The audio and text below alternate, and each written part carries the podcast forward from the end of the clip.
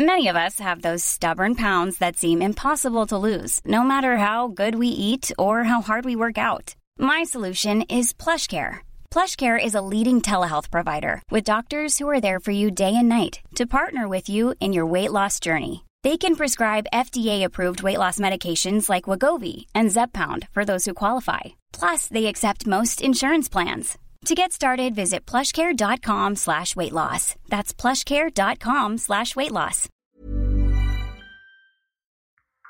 Bonjour à tous et bienvenue sur le Rendez-vous Tech, le podcast bimensuel où on parle technologie, internet et gadgets. Nous sommes en mars 2010 et c'est l'épisode numéro 29.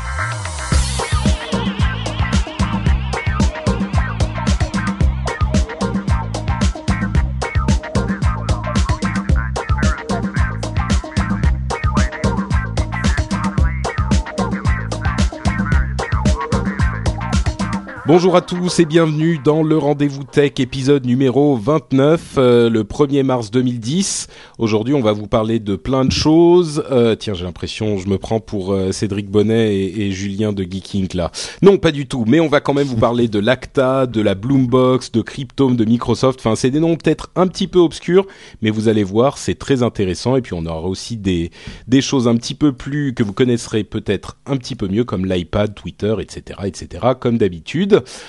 Euh, et avant tout, je vais dire bonjour à mes deux co-animateurs du jour, euh, les célébrissimes Cédric Ingrand et Corben.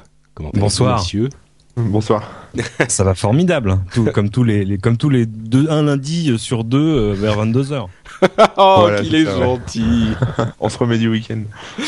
Euh, ben, vous, vous avez plein de choses dont vous allez vous, vous remettre en fait, euh, puisque vous voyagez beaucoup tous. Euh, Cédric, bah comme toujours, toi on sait. Encore que euh, t'étais en t'étais en Espagne euh, pendant deux semaines là, c'est ça? J'ai regardé. Euh, j'ai regardé c'est la magie de la télé. En fait, je suis parti en Espagne pendant deux jours. Mais ça fait deux semaines d'émission puisqu'il y avait le, le, Mobile World Congress, le, le, salon du mobile, qui était vraiment passionnant cette année parce que pour une fois on parlait un peu de combiné, mais on parlait surtout beaucoup de logiciels, de systèmes et de ce qu'on faisait avec les téléphones. Donc vous l'aurez compris, euh, Cédric Ingrand, bah vous le connaissez, hein, mais c'est le l'animateur de talent de l'émission Plein Écran de TF1 News. On dit plus LCI, hein, maintenant c'est fini. Ah si si, on dit LCI. TF1 News, c'est le site d'information. Qu'est-ce qu'il raconte Ah, je suis bête. Pardon. non mais c'est simple, c'est mnémotechnique. Je... LCI, c'est la chaîne Ingrand. Tu vois, c'est ça, c'est facile. bah moi, de toute façon, je chope tout par podcast, donc. Euh, oui, c'est ça. ça si tu fais partie des gens qui savent même pas que la télévision existe encore. Exactement. Je, je comprends ouais. ton erreur, c'est normal. Donc vous allez sur euh, iTunes, vous cherchez plein écran et vous retrouvez la petite bouille de Cédric Ingrand euh, sur sur votre ordinateur toutes les semaines. et L'autre, l'autre jeune homme qui est extrêmement exténué aussi, donc c'est Manuel puisqu'il voyage, enfin Corben. Euh, puisque tu finis ton déménagement il, y a quelques jours à peine et déjà tu, tu es dans le rendez-vous tech. Je te remercie de, cette, de cet effort immense. Ouais, bah écoute, c'est moi, un peu crevé, c'était un peu rapide, mais c'est moins exotique hein, que l'Espagne, euh, l'Auvergne, mais c'est aussi sympa. Tu vas commencer à prendre l'accent, non? Il euh, y a un accent ici, je sais pas, je suis pas encore sorti. Bah, Auvergnat, non Là, je suis arrivé, j'ai branché la Freebox, j'ai sorti l'ordi du carton et je me suis mis à bosser et j'ai pas encore mis le nez dehors, comme je te disais tout à l'heure, donc euh, j'ai pas encore écouté comment parlaient les gens. Bon, d'accord. Bah écoute, je pense que d'ici la prochaine fois que tu viendras, d'ici quelques semaines, euh, on te reconnaîtra presque plus on espère. Voilà.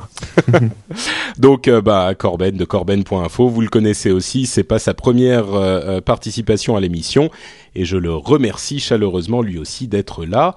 Avant de nous lancer dans l'émission, je remercie comme d'habitude euh, les personnes qui nous ont laissé un pourboire euh, sur le site. Comme vous le savez, sur le site frenchspin.com, le site euh, de l'émission et des autres émissions, vous pouvez, vous avez un petit bouton sur la droite pour laisser un petit pourboire qui m'aide à payer les serveurs, tout ça. Euh, et aujourd'hui, bah, je dis les, mais en fait, il n'y a que Pascal. Donc, euh, du coup, Pascal, il a un double merci. Merci d'avoir euh, pris le temps et la taxe sur le portefeuille d'être venu nous laisser un petit pourboire. Ça fait plaisir et ça file un coup de main. Donc, double merci à Pascal. Et puis, on se lance tout de suite dans l'actualité avec une sorte de... Alors, la première chose c'est une actualité sur la durée, mais qui est extrêmement importante aussi. C'est l'ACTA, dont on vous a déjà parlé dans cette émission mais dont je pense qu'il est important de euh, de reparler. Et d'ailleurs, j'ai oublié de dire bonjour à la chatroom entre parenthèses, euh, qui va souffrir aujourd'hui parce que YouStream, euh, chez qui on fait la diffusion en direct de l'émission, c'est euh, est un petit peu octant aujourd'hui. Euh, donc euh, voilà, bah, je salue la chatroom, mais ils, ils ne m'entendent même pas parce que ah si, ça y est, c'est revenu. Donc, je disais bonjour à la chatroom aussi. Bref, donc l'ACTA, qu'est-ce que c'est? L'ACTA, c'est euh, l'Anti-Counterfeiting euh, Trade Agreement, si je ne m'abuse. Ouais, absolument. C'est-à-dire que c'est un, traité qui est en train d'être discuté par tous les pays du monde, ou une grande partie des pays euh, euh, du monde, pour réguler un petit peu la manière dont sont gérés les euh, droits et les propriétés intellectuelles. Et par là, on entend tous les, euh, tous les, toutes les personnes, enfin toutes les sociétés, les entités qui gèrent de la propriété intellectuelle, que ça soit euh, des gens comme euh, Louis Vuitton, Dior, enfin les marques de luxe qui sont particulièrement contrefaites, mais aussi euh, des euh, sociétés, de, des studios de musique ou de cinéma qui veulent mettre leur nez là-dedans.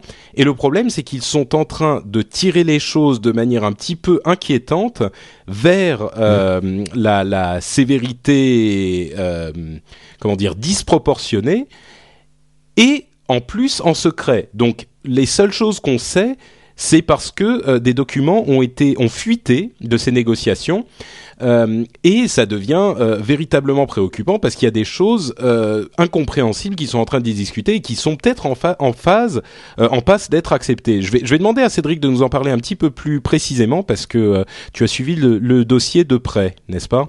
Oui, parce que tu as raison, c'est vraiment une histoire sur la sur la longueur. On n'a pas fini d'entendre parler d'ACTA et je suis assez d'accord avec un point de ton analyse, c'est que le plus inquiétant dans ACTA, c'est pas tellement ce que ça contient, en tout cas pour l'instant, parce que tout ce qu'on voit de fait, ce sont des documents parcellaires qui en plus sont des documents de travail, parce que c'est des rounds de négociations. C'est comme, vous savez, les, les toutes les négociations sur les sur les subventions agricoles, ça va de pays en pays, de groupe en groupe, etc. Le plus inquiétant dans cette histoire, c'est que euh, tout ça se fait dans le secret.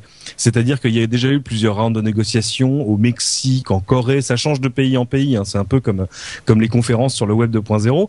Euh, sinon, qu'on ne sait pas exactement qui négocie, quoique là aussi la lumière est en train de se faire.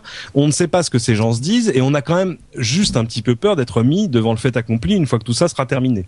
Alors c'est aussi plus compliqué que ça parce que les parties à la négociation, tu l'as dit, sont des, pays, des grands pays, les États-Unis, le Japon, la Corée, toute l'Union européenne représentée là aussi par plusieurs pays, dont la France. Ce matin les noms de deux des négociateurs, français qui sont en fait des, gens qui travaillent à, à, Bercy, au ministère de l'économie et des finances.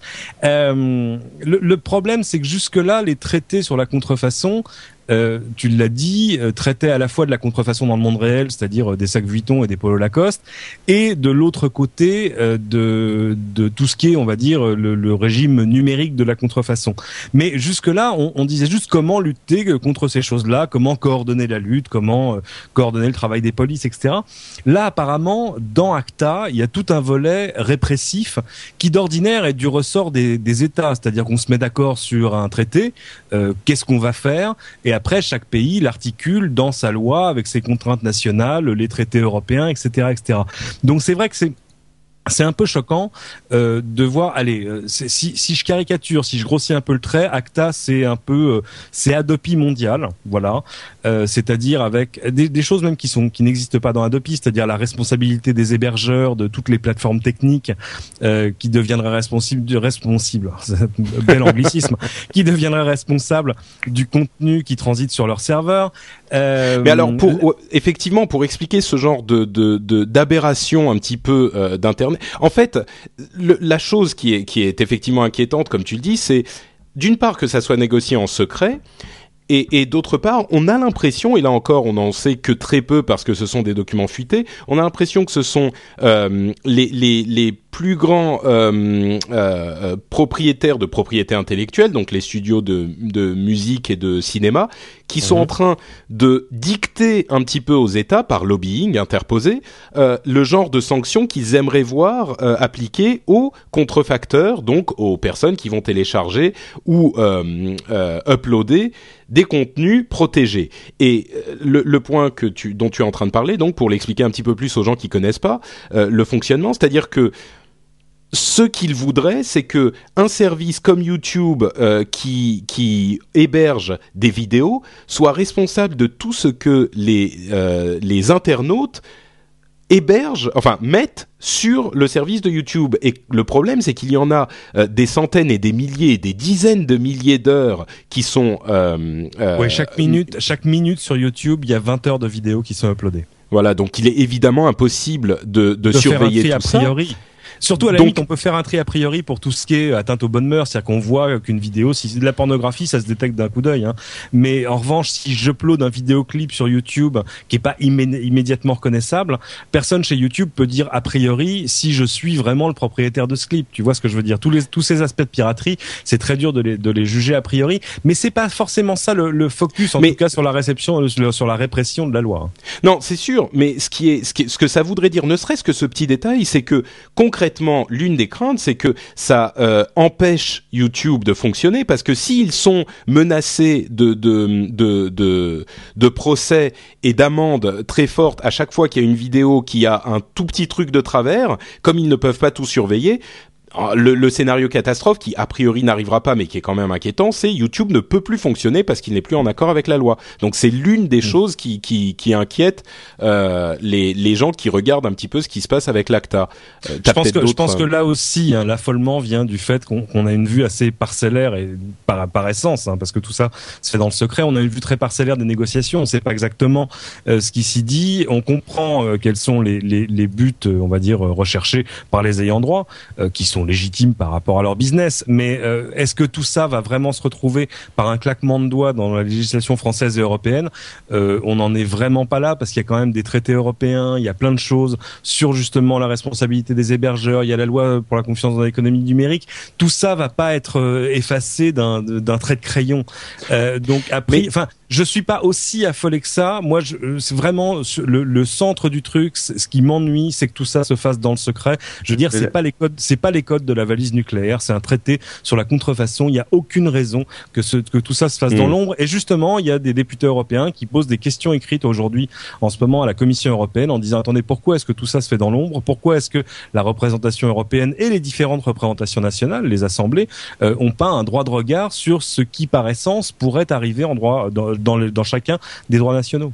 C'est euh, pardon, vas-y Corben, t'essayes de parler depuis tout à l'heure. Là, on a, on a, parlé, on a parlé des sites euh, effectivement, mais il y a aussi euh, tout l'aspect logiciel ou enfin n'importe quel logiciel qui utilise un bout de code ou une partie qui serait susceptible d'être utilisée pour pour faciliter ou favoriser la, la contrefaçon.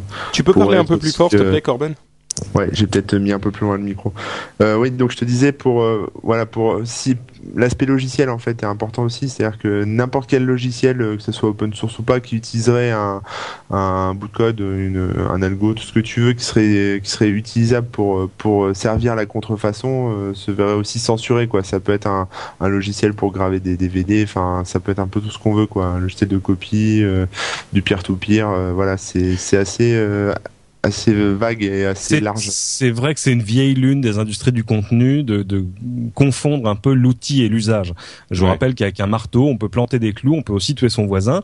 Euh, et c'est pareil, on se souvient, c'est pas nouveau. Hein, il y a 30 ans, c'était les, les, procès de Sony Pictures contre non, c'était pas Sony Pictures, c'est pas possible, contre le Betamax parce que c'est Sony qui faisait le Betamax à l'époque. Euh, et, et, et, ça a continué comme ça. Il faut se souvenir que le premier euh, lecteur MP3 dont la marque m'a échappé parce que l'iPod a écrasé tout ça. Euh, euh, le, le, premier fabricant de lecteur MP3 avait été attaqué directement par les par les maisons de disques euh, parce que parce que dans leur esprit, il était impossible de faire autre chose que du piratage avec ça. Bah, c'est ça le problème, c'est que c'est vrai, vrai, que tout ça c'est des vues extrêmes mais qui sont pas nouvelles. Est-ce que tout ça vraiment va se retrouver dans dans notre législation tricolore et francophone on, on, bah, on, peut ne pas l'espérer. On peut espérer en tout cas qu'il y a un vrai débat. C'est sûr, ce que tu dis est tout à fait vrai. Il faut pas non plus céder à une panique totale, mais mais comme le dit comme Corben, euh, l'une des grosses inquiétudes, c'est que ils essayent, en fait, euh, ces industries essayent de euh, d'oblitérer ces outils qui peuvent servir à des fins illégales, parce qu'il ne faut pas non plus se tromper de débat les buts recherchés par les, instances qui sont en train d'écrire l'ACTA sont louables. La protection de la propriété intellectuelle, même si certains modèles euh, sont un petit peu vieillissants, certains modèles commerciaux sont un petit peu vieillissants, la protection de la propriété intellectuelle est nécessaire. Ça, personne ne le, nie.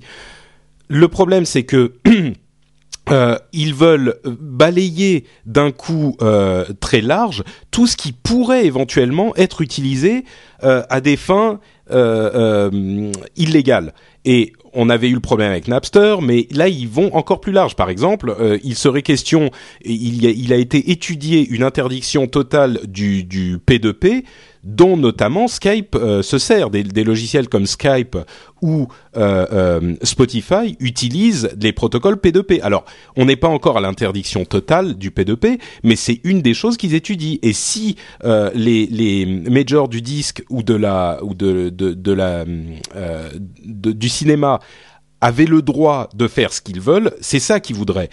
Et pour revenir à ce que tu disais, Cédric, moi, il y a un an et demi, j'aurais dit oui, c'est vrai, ne nous inquiétons pas, ne nous affolons pas. Euh, il, y a quand même, peu de risques que ces choses-là arrivent. Le problème, c'est qu'entre temps, il y a eu Adopi et que Adopi était une sorte de fantasme euh, euh, irréel il y a pas si longtemps que ça, et que finalement c'est passé. Donc moi je me dis certainement pas avec l'ACTA, euh, enfin certainement pas, peut-être pas avec l'ACTA aujourd'hui, mais qu'en est-il de, euh, de, de, dans six mois, un an, deux ans, cinq ans? Parce que ces gens-là, les gens qui sont au, au, au Parlement, euh, au Parlement au pluriel, ne comprennent pas comment fonctionne Internet et euh, succombent, si tu veux, aux arguments des gens qui leur expliquent la de la manière dont ils voudraient euh, que ça soit compris. Donc je me demande s'il n'est pas euh, il n'est pas temps de se dire euh, bon bah on s'est fait avoir une fois avec Adopi qui est une loi euh, un petit peu qui, en tout cas dont, dont les, les, les, les spécialistes disent qu'elle est inefficace et néfaste. Est-ce qu'on n'est pas en train de de, de, de, de, de, se de rester calme en se disant ça va jamais passer parce que c'est trop gros et est-ce qu'on va pas se faire avoir? C'est toujours un risque, mais euh, mais il faut pas oublier quand même que euh, parmi ces négociateurs, c'est-à-dire que les échos qu'on en a euh, sont sont apparemment des échos sur les les, des, les des, des, industries du contenu. on n'a pas forcément l'autre son de cloche des autres négociateurs, et, et de toute façon, encore une fois, même une fois que ce traité sera signé, euh, il faudrait qu'il soit décliné en droit européen et en droit français.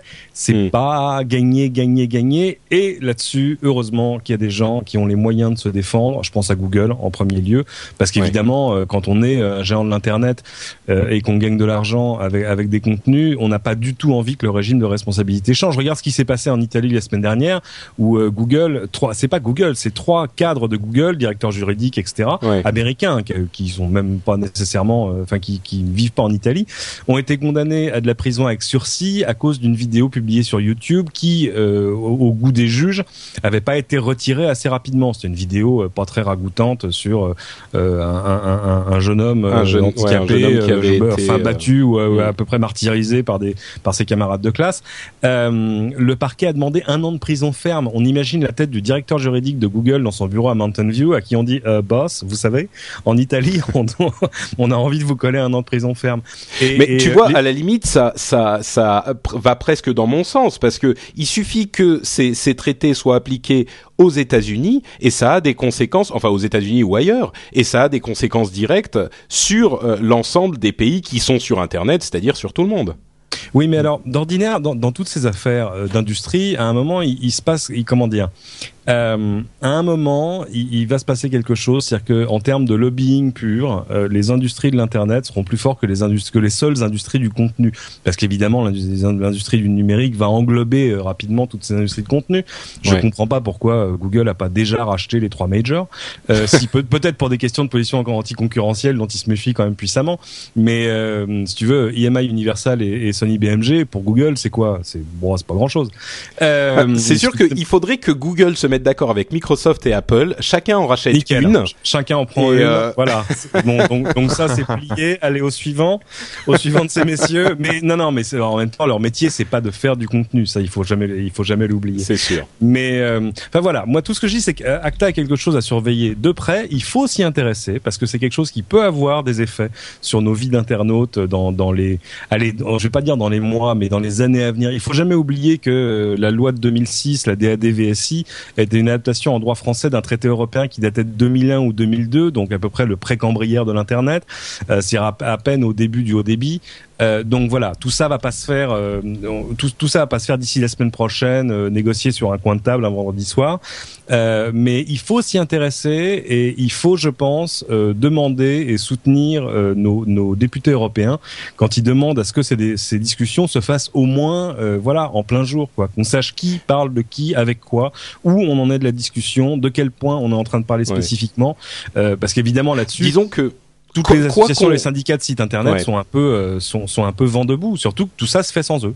Bah, c'est, disons que si on ne peut retenir, euh, si on ne doit retenir qu'une seule chose de, de cette histoire d'Acta, euh, quoi, quelle que soit le, le- l'étendue de notre, euh, de notre, euh, euh, euh, comment dire, horreur, l'étendue de notre terreur vis-à-vis de ce traité, c'est cette histoire de négociation en, en, en secret qui est euh, totalement inacceptable et pour, con- concernant cet aspect de la chose, je vous recommande d'aller voir nos, nos camarades de la Quadrature du Net, qui est l'un des groupes de. Toujours sur les bons coups. Bon, ils sont un petit peu, ils sont un petit. ils- Je les suis pas Ah sur bah, tout. c'est c'est leur truc. Euh, hein. Ils, ont, ils sont un petit peu, euh, je vais pas dire opportunistes parce que je crois qu'ils croient vraiment en ce qu'ils font.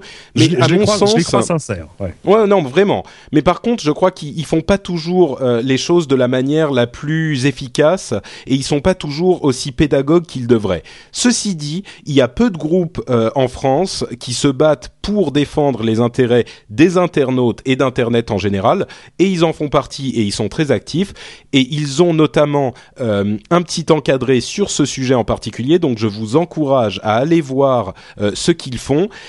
Et si vous avez un petit peu de temps à perdre, euh, on dit souvent aux États-Unis écrivez à votre député, ça sert, machin. Je suis pas certain qu'en France ça serve autant, c'est pas la le Si, même si, fonctionnement. Euh, ça, bon, alors Si, faites ça. Et je dirais aussi un- une autre chose à faire, c'est d'écrire aux journaux.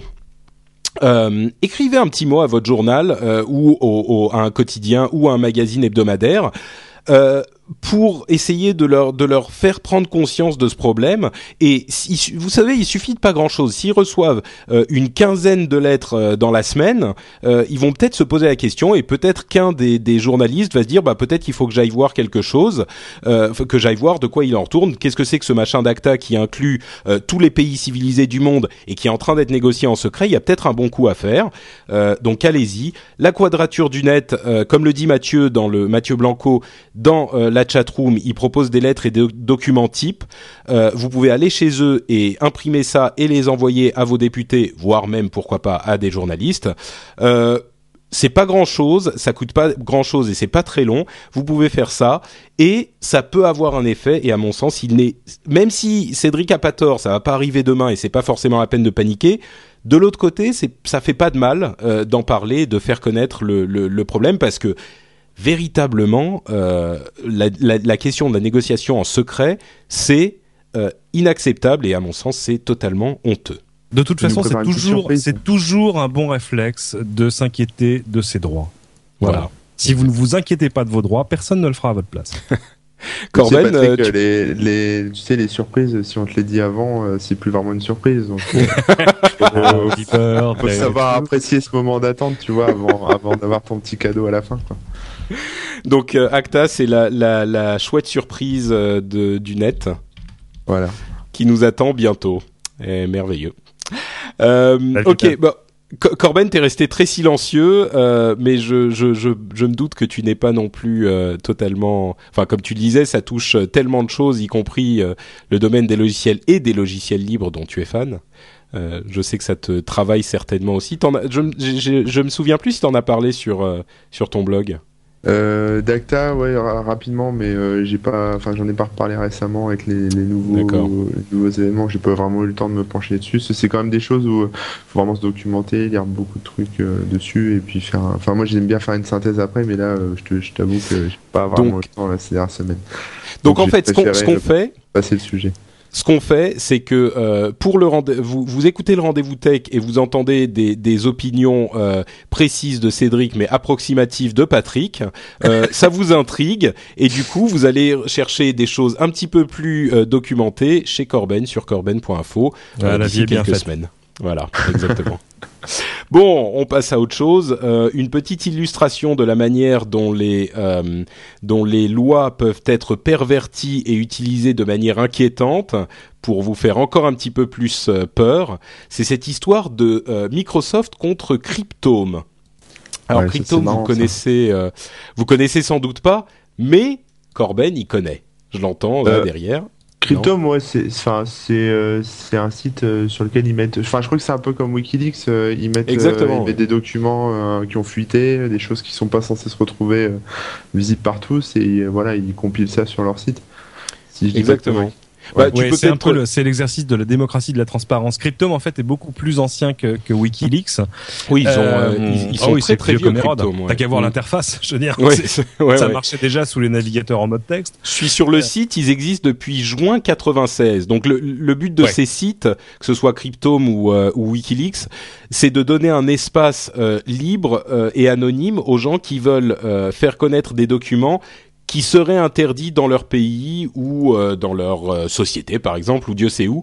Euh, c'est une sorte de comment ça s'appelle les whistleblowers en, en, français Ça n'a pas, on n'a pas de. C'est les gens ah qui sifflent dans le sifflet. C'est pas terrible, ça se traduit très très mal. un whistleblower, c'est ça aux États-Unis, c'est quelqu'un qui ah c'est quelqu'un qui vend la mèche quoi.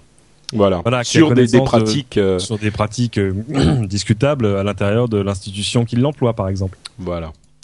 Euh, et donc oui, pardon, bah on a on a bouffé Corben encore. Euh, tu, tu, connais l'histoire de, de qui le truc qui s'est passé avec Microsoft cette semaine? Ouais ouais, j'ai vu ça. Euh, enfin j'ai vu surtout le, le document euh, que Microsoft a égaré, on va dire. Enfin, J'aime le terme. euh, c'est tout à fait ouais, En, fait, pour, pour résumer, euh, grosso modo, c'est un, un petit document d'une vingtaine de pages euh, dans lequel Microsoft explique euh, aux, euh, comment dire, aux, euh, aux, agents gouvernementaux, enfin à tout ce qui est autorité dans les pays, ce qui, enfin, comment lire en gros leur, leur fichier de, de log qu'ils fournissent joyeusement. Donc ça concerne par exemple les services live, Windows Live, Office Live, etc. mais aussi tout ce qui est Xbox, MSN, Hotmail, voilà, etc., etc. Et en, gros, ça détaille, ça détaille ce que les, les agences gouvernementales peuvent obtenir comme intervention sur les, les, services de Microsoft, quoi, c'est ça, ça C'est-à-dire que moi, là, je suis la police, je dis Microsoft, donne-moi toutes les IP qui sont connectées sur Xbox à telle heure, à tel moment, etc., euh, dans telle région, ils te sortent ça euh, sous forme de listing, et donc ce qui a fuité, c'est la notice euh, de comment lire ces listings, en fait. D'accord. Et donc c'est arrivé, on ne sait pas comment, sur Cryptome, quoi. Ah, ça, je sais pas, j'ai pas vu en tout cas. Ça a été expliqué. Mais bon, il y, a, y, a des, y a des infos. en fait, Bon, euh, Microsoft euh, communique des infos assez sympas comme les noms, les adresses, euh, les numéros de carte bleue, les IP, enfin voilà, tout un tas de choses comme ça qui sont censées être bah, à la limite, c'est normal. Je veux dire, on se, on se doute bien que les agences gouvernementales sous euh, si s'ils ont un mandat qui justifie la demande, ils vont pouvoir avoir ce type d'information. Il n'y a rien de de, de foncièrement inquiétant là-dessus. Là-dessus, ce, qui est marrant, ce qui est marrant, c'est la suite. ouais, voilà. Donc la suite, c'est la, suite, c'est que Microsoft a piqué sa petite colère et a voulu faire fermer euh, le site Cryptome qui existe depuis juin 96.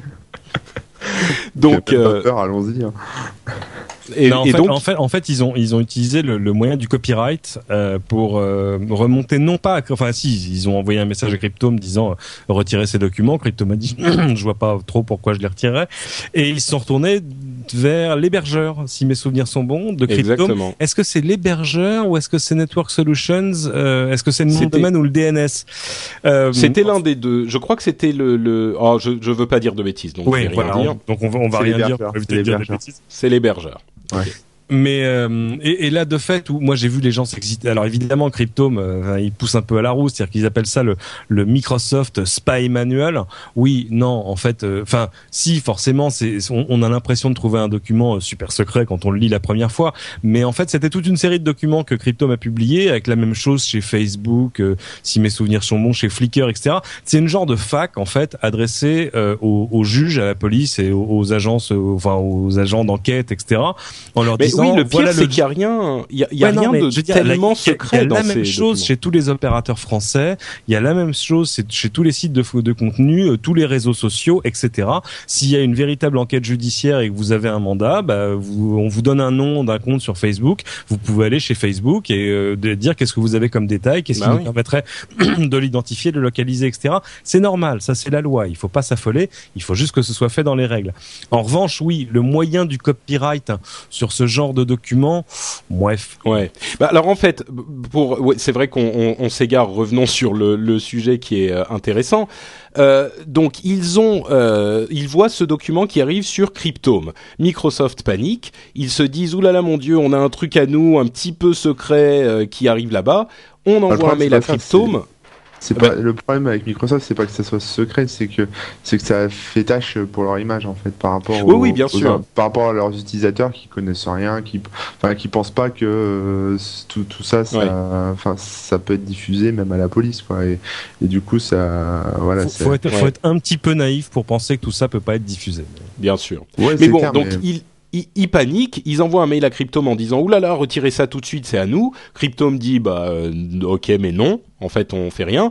Microsoft envoie un, enfin un courrier euh, à l'hébergeur invoquant le DMCA et en leur disant euh, voilà il y a un truc à nous là-dessus sur ce site, retirez-le. Le truc c'est que le DMCA, c'est le Digital Millennium Copyright Act, qui est censé être utilisé par les propriétaires de propriétés intellectuelles, comme de la musique ou du cinéma, ce genre de choses, pour pouvoir se protéger si jamais un truc à eux se retrouve quelque part, comme sur euh, euh, euh YouTube par ah exemple.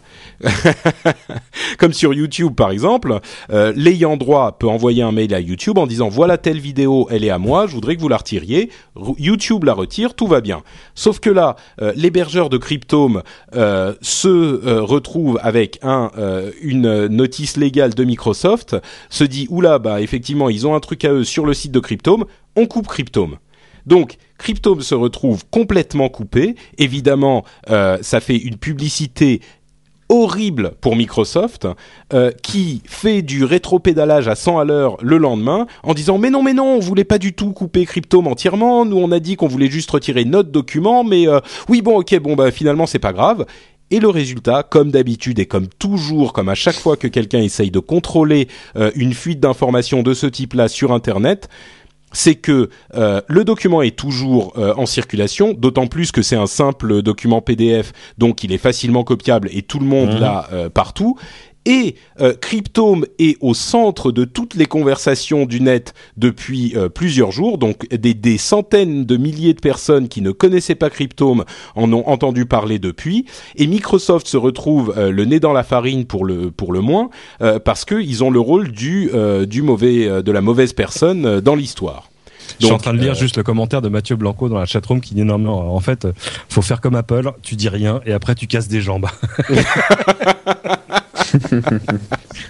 bah, en tout cas, euh, la, la, première partie, c'est-à-dire tu dis rien, ils auraient été certainement mieux inspirés de faire ça, parce que c'était un ratage complet. Mais je pense que c'était bon, c'était pas non plus l'histoire du siècle, mais c'était intéressant d'en parler euh, juste après la question de l'ACTA, parce que c'est un exemple de la manière dont une loi, comme je le disais tout à l'heure, peut être pervertie pour être utilisée d'une manière dont elle n'était pas prévue.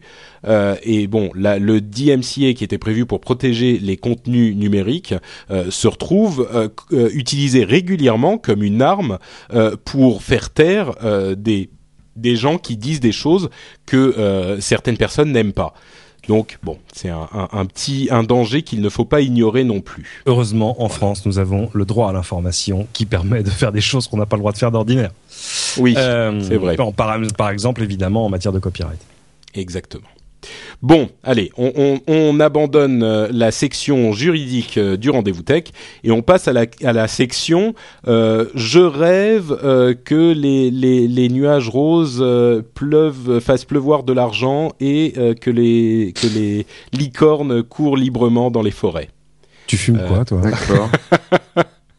Alors vous allez comprendre, je voudrais parler de la Bloombox, c'est-à-dire cette nouvelle technologie qui est censée nous apporter une énergie euh, bon marché, euh, non polluante, euh, facile, indépendante, une sorte de petite boîte de 10 cm euh, de 10 cm de côté, un petit cube qui peut alimenter à lui tout seul ou presque votre maison entièrement. c'est un projet qui a été présenté, c'était cette semaine ou la semaine dernière, je crois que c'était cette semaine. enfin, pardon, on est on est lundi, donc c'était la semaine dernière. je vais y arriver. Euh, c'est un projet euh, très intéressant, une société qui s'appelle Bloom Energy.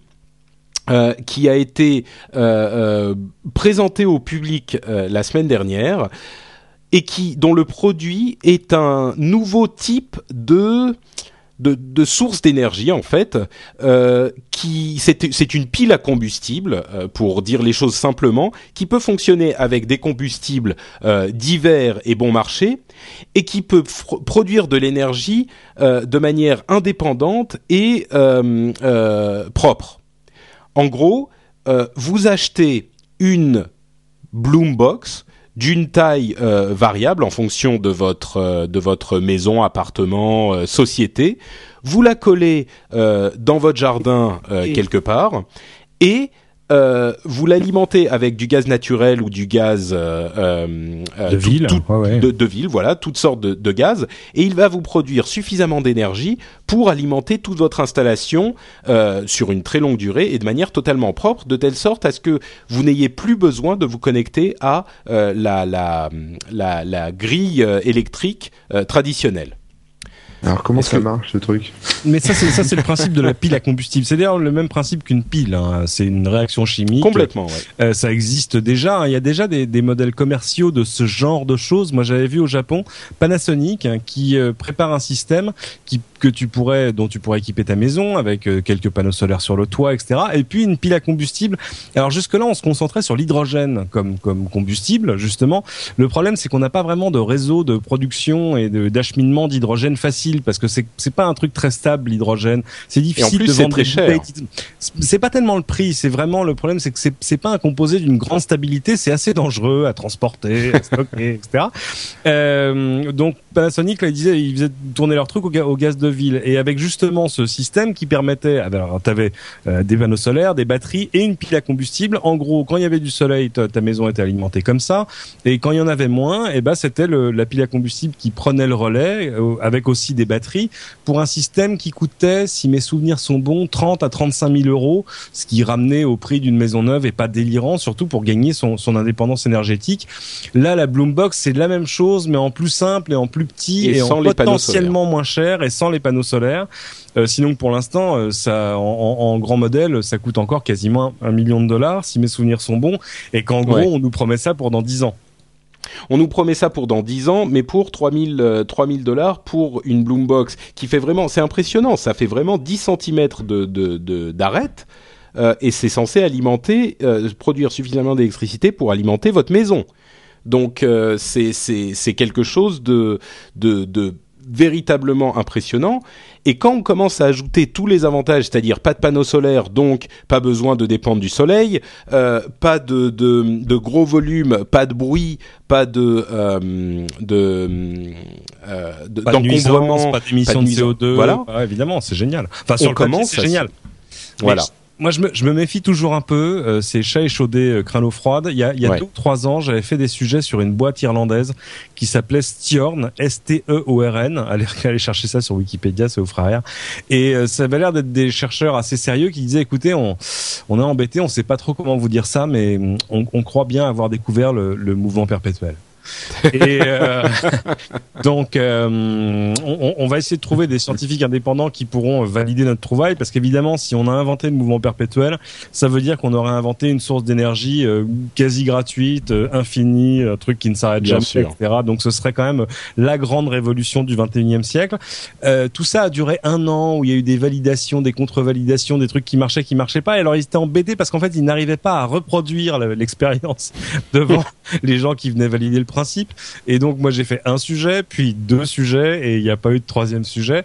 Euh, donc voilà, je me, méfie, je me méfie toujours un peu, même si le garçon qui est là a l'air très sérieux. Derrière ça, il y a des, des, des, des cabinets de, de, capital risque extrêmement sérieux, des Kleiner Perkins, des trucs comme ça, les gens qui étaient déjà derrière Amazon et Google. Donc on imagine quand même que bon, il y a un process de validation euh, assez sérieux, mais, c'est mais de toute façon, ça illustre euh, un mouvement qui lui est à peu près irrépressible, qui est celui à terme euh, de l'indépendance énergétique euh, des habitations. Et c'est super important parce que ce qui coûte cher dans l'énergie, c'est un l'énergie, mais c'est surtout euh, au jour le jour le réseau qui vous apporte l'énergie. Or tout à coup, bah, c'est-à-dire que Mathieu dans sa dans, dans, dans sa maison en, Auvergne, à Chamalières, s'il peut mettre un truc Manu, Manu, Manu, pardon, s'il peut mettre un truc gros comme une boîte à chaussures à côté de son compteur électrique et, et pouvoir arrêter de de, de de, payer EDF, et si dans sa prochaine maison qu'il ira mettre sur le plateau de mille vaches, sans nul doute, euh, il peut là aussi euh, mettre un truc qui lui permet de ne même pas avoir à tirer, à, creuser des tranchées, à avoir des lignes électriques.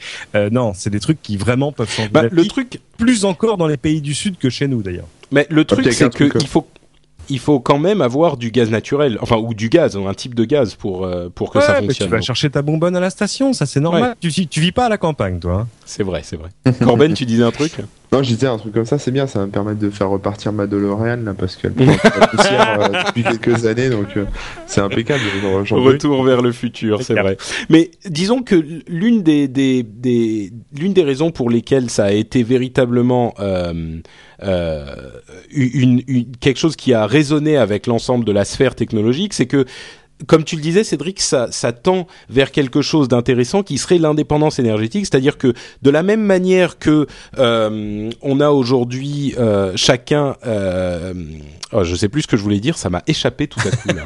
c'est pas très grave. Ned.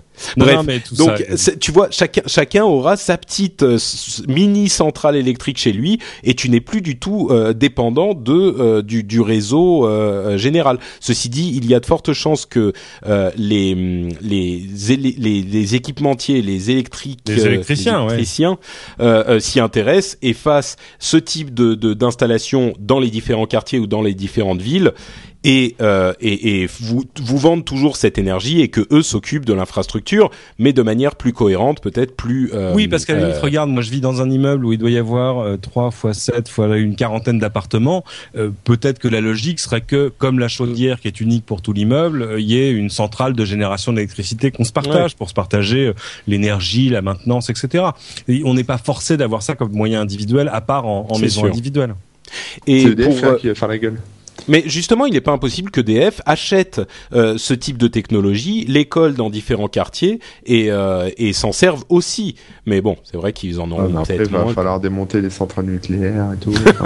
ouais, enfin, je vous rappelle que je vous rappelle que un, on ne sait pas si ça marche et deux, c'est pendant 10 ans, donc euh, on va. C'est pas la peine de perdre le sommeil tout de suite. c'est pas faux. Mais mais euh, il y a quand même euh, des, des, grosses sociétés comme Google, Amazon, etc. qui se servent de prototypes depuis des mois, parfois jusqu'à 18 mois, et euh, ils sont très contents de la manière dont ça fonctionne. Ils ont économisé beaucoup d'argent, donc c'est pas non plus du domaine du, du fantasme total.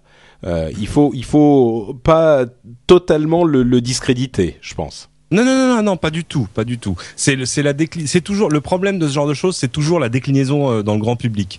Euh, c'est pas facile de vendre ce genre de choses chez Carrefour. Euh, il faut euh, il faut de l'installation, il faut de la maintenance, c'est pas forcément euh, complètement plug and play. Donc par contre, évidemment, tous les gens qui sont des gros consommateurs d'énergie et qui embauchent déjà des électriciens, c'est-à-dire raison, Google, Amazon, eBay, etc., qui ont déjà de grosses infrastructures. C'est-à-dire Google, ils sont quand même à deux doigts de construire des centrales. Non, j'exagère, mais mais l'énergie est quelque chose qui les intéresse directement simplement un pour des motifs de on est là pour changer le monde et, et deux parce qu'ils sont énormes consommateurs d'énergie. Je veux dire, c'est eux qui sont les premiers avec Intel par exemple à lancer les Climate Savers, qui est cette alliance de constructeurs et de, et de sites web visant à, à réduire l'énergie consommée par les serveurs parce que chez mm. eux c'est des millions et des millions et des millions de dollars tous les mois. Bon, moi je dis comme Corben, euh, on va prendre nos clés à molette, on va aller démonter les centrales nucléaires. Et on va le faire en open source. Voilà. ça correspond bien à Corben, ça. Euh, à propos de open, pas forcément open, open source, mais des trucs ouverts, universels et tout. Euh, ah, je pensais pas tout à fait à ça, mais il y a de l'idée. Euh, le l'App Store universel, qui ah. est un projet qui a été euh, annoncé par 24 grandes sociétés de téléphonie, qui inclut des constructeurs, des opérateurs, etc., etc. L'idée, ça serait d'avoir une sorte de concurrent aux différents App Store et évidemment en premier d'entre eux l'App Store d'Apple. Donc un concurrent à ces App Store qui soit disponible alors attention, hein, le, le, le cahier des charges est, est pas peu ambitieux. C'est disponible pour tous les téléphones, sur tous les opérateurs, dans tous les pays, ou en tout cas tous les opérateurs qui Je dirais euh, Shazam si c'était pas déjà une application de l'App Store. Mais euh, ouais, ça, ça a un côté pensée magique. Euh, c'est un truc ouais, ont un peu ça, hein, ils ont les, en fait les 24 sociétés en question, euh, c'est 24 euh, très gros opérateurs, les plus gros, les AT&T, Vodafone, Orange, euh, Telefonica, c'est des gens qui à eux tous ont 3 milliards d'abonnés mobiles. Donc c'est des gens quand même qu'on peut prendre au sérieux. euh, c'est pas mal 3 milliards d'abonnés. Ça ça, ça, ça, donne le tournis hein, ouais, ça, claque pas mal sur le communiqué de presse, allié à quelques constructeurs de mobiles qui sont pas des gens de, de, de second rang, hein, qui sont Samsung, LG, Sony Ericsson.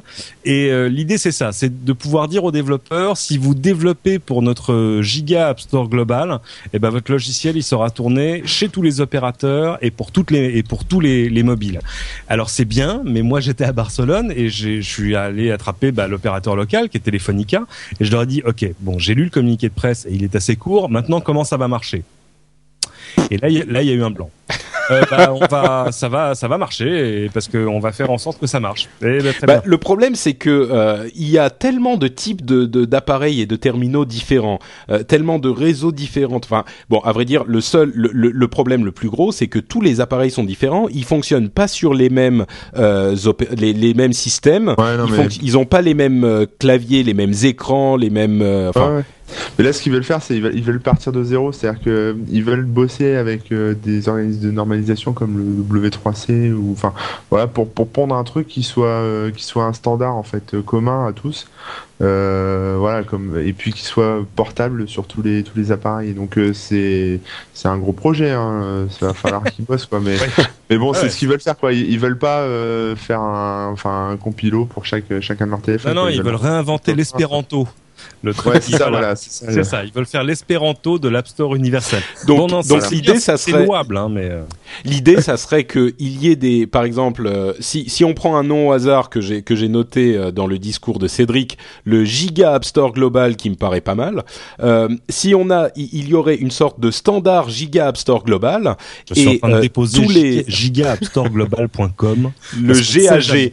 Et attends, c'est pas mal. L'acronyme du GAG, c'est le GAG quand même. Ouais, 3 milliards euh, d'abonnés, allez, 50 cents par abonné, ma fortune. Donc, pas mal. Donc le gag, euh, le, le, le, gag, ça serait une sorte de magasin euh, global où, donc, bon, pour résumer, les appareils à l'avenir qui sortiraient, qui seraient labellisés gag, c'est pas juste des trucs qui font rire, c'est des trucs qui fonctionneraient avec ce giga App Store global. Donc ça serait pas pour le gag, c'est pas pour les appareils qui existent déjà. C'est pour les appareils compatibles GAG. C'est ce que c'est ce que tu nous dis, euh, euh Corben. Ouais, ouais c'est ça, ça, ouais, c'est D'accord. C'est ça. Bon, mais bah, il y, y, y, a des, trucs. Nouveau standard. Quoi. Hmm. Il y a des choses surprenantes quand même. il faut comprendre d'où viennent ces gens, c'est-à-dire que jusque-là, l'opérateur, c'est votre interlocuteur quand vous êtes abonné. C'est chez lui que vous allez chercher votre nouveau combiné parce qu'évidemment, il vous fait 100, 200, parfois plus de, de euros de réduction euh, sur euh, votre nouveau smartphone. Euh, c'est lui qui sait vous facturer des abonnements et pourquoi pas des services derrière. Et l'éclosion des App Store, que ce soit celui d'Apple, celui de Google, etc., les réduit à l'état de tuyau. C'est-à-dire que la valeur ajoutée, ce que vous faites sur votre machine, non seulement ils n'y participent pas parce que c'est pas eux qui vous proposent le logiciel, mais en plus ça leur passe au-dessus de la tête. C'est-à-dire qu'ils ne savent même pas, vous en tant qu'abonné, combien d'applications vous avez téléchargées, combien vous avez payé, ce que vous faites avec. C'est insupportable quand on est opérateur. Le, pire qui puisse arriver à un opérateur, que ce, que ce soit un opérateur mobile ou un fournisseur d'accès Internet, c'est de devenir un bête tuyau. Parce que c'est de la commoditisation, comme on dit en économie, à partir de ce moment-là. C'est pour ça que vous voyez des, des. À ce moment-là, ils deviennent interchangeables. Exactement, c'est totalement interchangeable. C'est vraiment euh, comme euh, c'est, ça devient une brique de lait, quoi.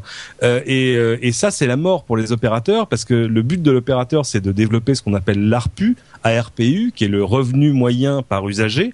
Et si vous êtes un tuyau, bah vous êtes, c'est comme l'internet, vous êtes à 30 euros. Et voilà, badaboum, vous vous battez pour essayer de faire un peu plus que les autres, mais vous resterez à 30 euros. Donc forcément, c'est l'anathème. Et alors le problème évidemment, c'est que ça arrive à un moment où en plus il y a une inflation euh, des systèmes mobiles. Euh, vous avez déjà dû parler dans le podcast de, du, du, prochain euh, Windows. alors Bien sûr, ouais. Windows le nom imprononçable, Series, voilà, Windows Mobile 7 Series. Windows Phone 7 Series, voilà, on va y arriver. Bada chez Samsung, qui est leur nouveau système qui, qui ressemble un peu, qui ressemble même pas mal à Android, disons-le, mais qui est intéressant parce que c'est le premier. Il faut jamais oublier que dans toutes les marques qu'on cite tout le temps, Microsoft, Apple, Google, etc., il y a une seule marque qui produit elle-même ses téléphones avec ses propres composants et ses propres technologies, c'est Samsung.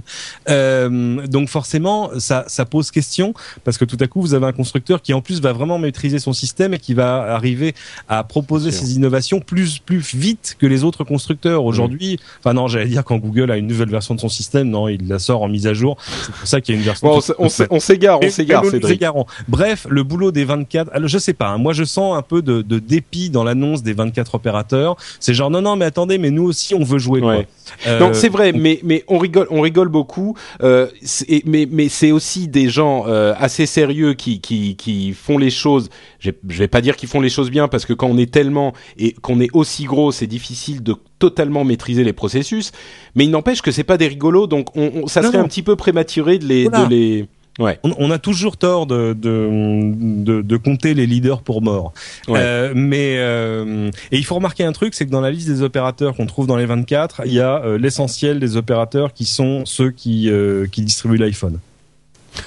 Je pense que c'est aussi pour ça qu'ils se sont mis à plusieurs parce que à mon avis Orange a appelé Telefonica qui a appelé AT&T qui a dit non mais toi d'abord vas-y dis Apple c'est pas bien ils sont méchants. Non mais alors on y va ensemble les enfants parce que moi je veux pas voir Steve Jobs tout seul c'est vrai. J'ai trop peur et on les comprend. Et on les comprend. Ouais. Euh, bon, à propos de Steve Jobs qui est méchant, on va parler d'un sujet qui va faire plaisir à, à Captain Web qui est dans la chatroom. on va parler, on va parler, attention, de nichon. Ah, je vais vous laisser. je travaille pour Alors, un groupe de médias généralistes. Oui, non, mais on reste quand même justement. On parle de l'interdiction des nichons en fait. Euh, ce qui s'est passé euh, là encore cette semaine, euh, c'est ou c'était la semaine dernière. A lot can happen in three years, like a chatbot may be your new best friend. But what won't change? Needing health insurance. United Healthcare Tri Term Medical Plans, underwritten by Golden Rule Insurance Company, offer flexible, budget friendly coverage that lasts nearly three years in some states. Learn more at uh1.com. Hiring for your small business? If you're not looking for professionals on LinkedIn, you're looking in the wrong place. That's like looking for your car keys in a fish tank. LinkedIn helps you hire professionals you can't find anywhere else, even those who aren't actively searching for a new job but might be open to the perfect role. In a given month, over 70% of LinkedIn users don't even visit other leading job sites. So start looking in the right place. With LinkedIn, you can hire professionals like a professional. Post your free job on linkedin.com slash people today. Euh, Apple, César, non? Euh, Pas exactement, euh, mais, mais ça aurait pu. C'est Apple en fait qui a décidé de retirer de son App Store toutes les applications qui avaient, euh, alors comment est-ce qu'ils l'ont défini, des contenus discutables ou qui pouvaient faire atteinte aux bonnes mœurs, comme tu le disais très justement tout à l'heure, Cédric, et même qui pouvaient juste montrer un petit peu trop de peau ou des bikinis ou ce genre de choses, sauf celles de grandes maisons déjà euh, connues, euh, dont on savait qu'elles avaient ce genre de choses déjà euh, sur leurs applications, parce qu'on le savait. En gros, c'était pas très clair, mais euh, toutes les applications un petit peu douteuses euh, ont été retirées de la- de l'App Store. Euh, des trucs où on voit des filles en bikini, les scanners déshabillants, les euh, les euh, les, les J'ai j'ai pas essayé, font- ça marche les scanners déshabillants? Ah bien Non. sûr, il Ah, fallait le récupérer, mais bien sûr, ça marche Oh. super bien. Je vous il fallait- laisser, maintenant tu peux plus. Maintenant tu peux plus, c'est fini. Ça marche que sur les vieux. Oh, Ça marche que sur les vieux. ça marche que pour les vieux. Euh, ouais, donc Apple a fait preuve d'une sorte de de de comment dire euh, de de De, pru- de pruderie, dirons-nous. J'allais dire de, décision arbitraire, de Caché censure, sous ce sein que je ne saurais voir. Mais Ouais, enfin, l'iPhone, euh, il n'y a plus l'intérêt d'avoir un iPhone alors s'ils ont tout, ce qui, était intéressant euh, dans l'App Store. euh, Enfin voilà.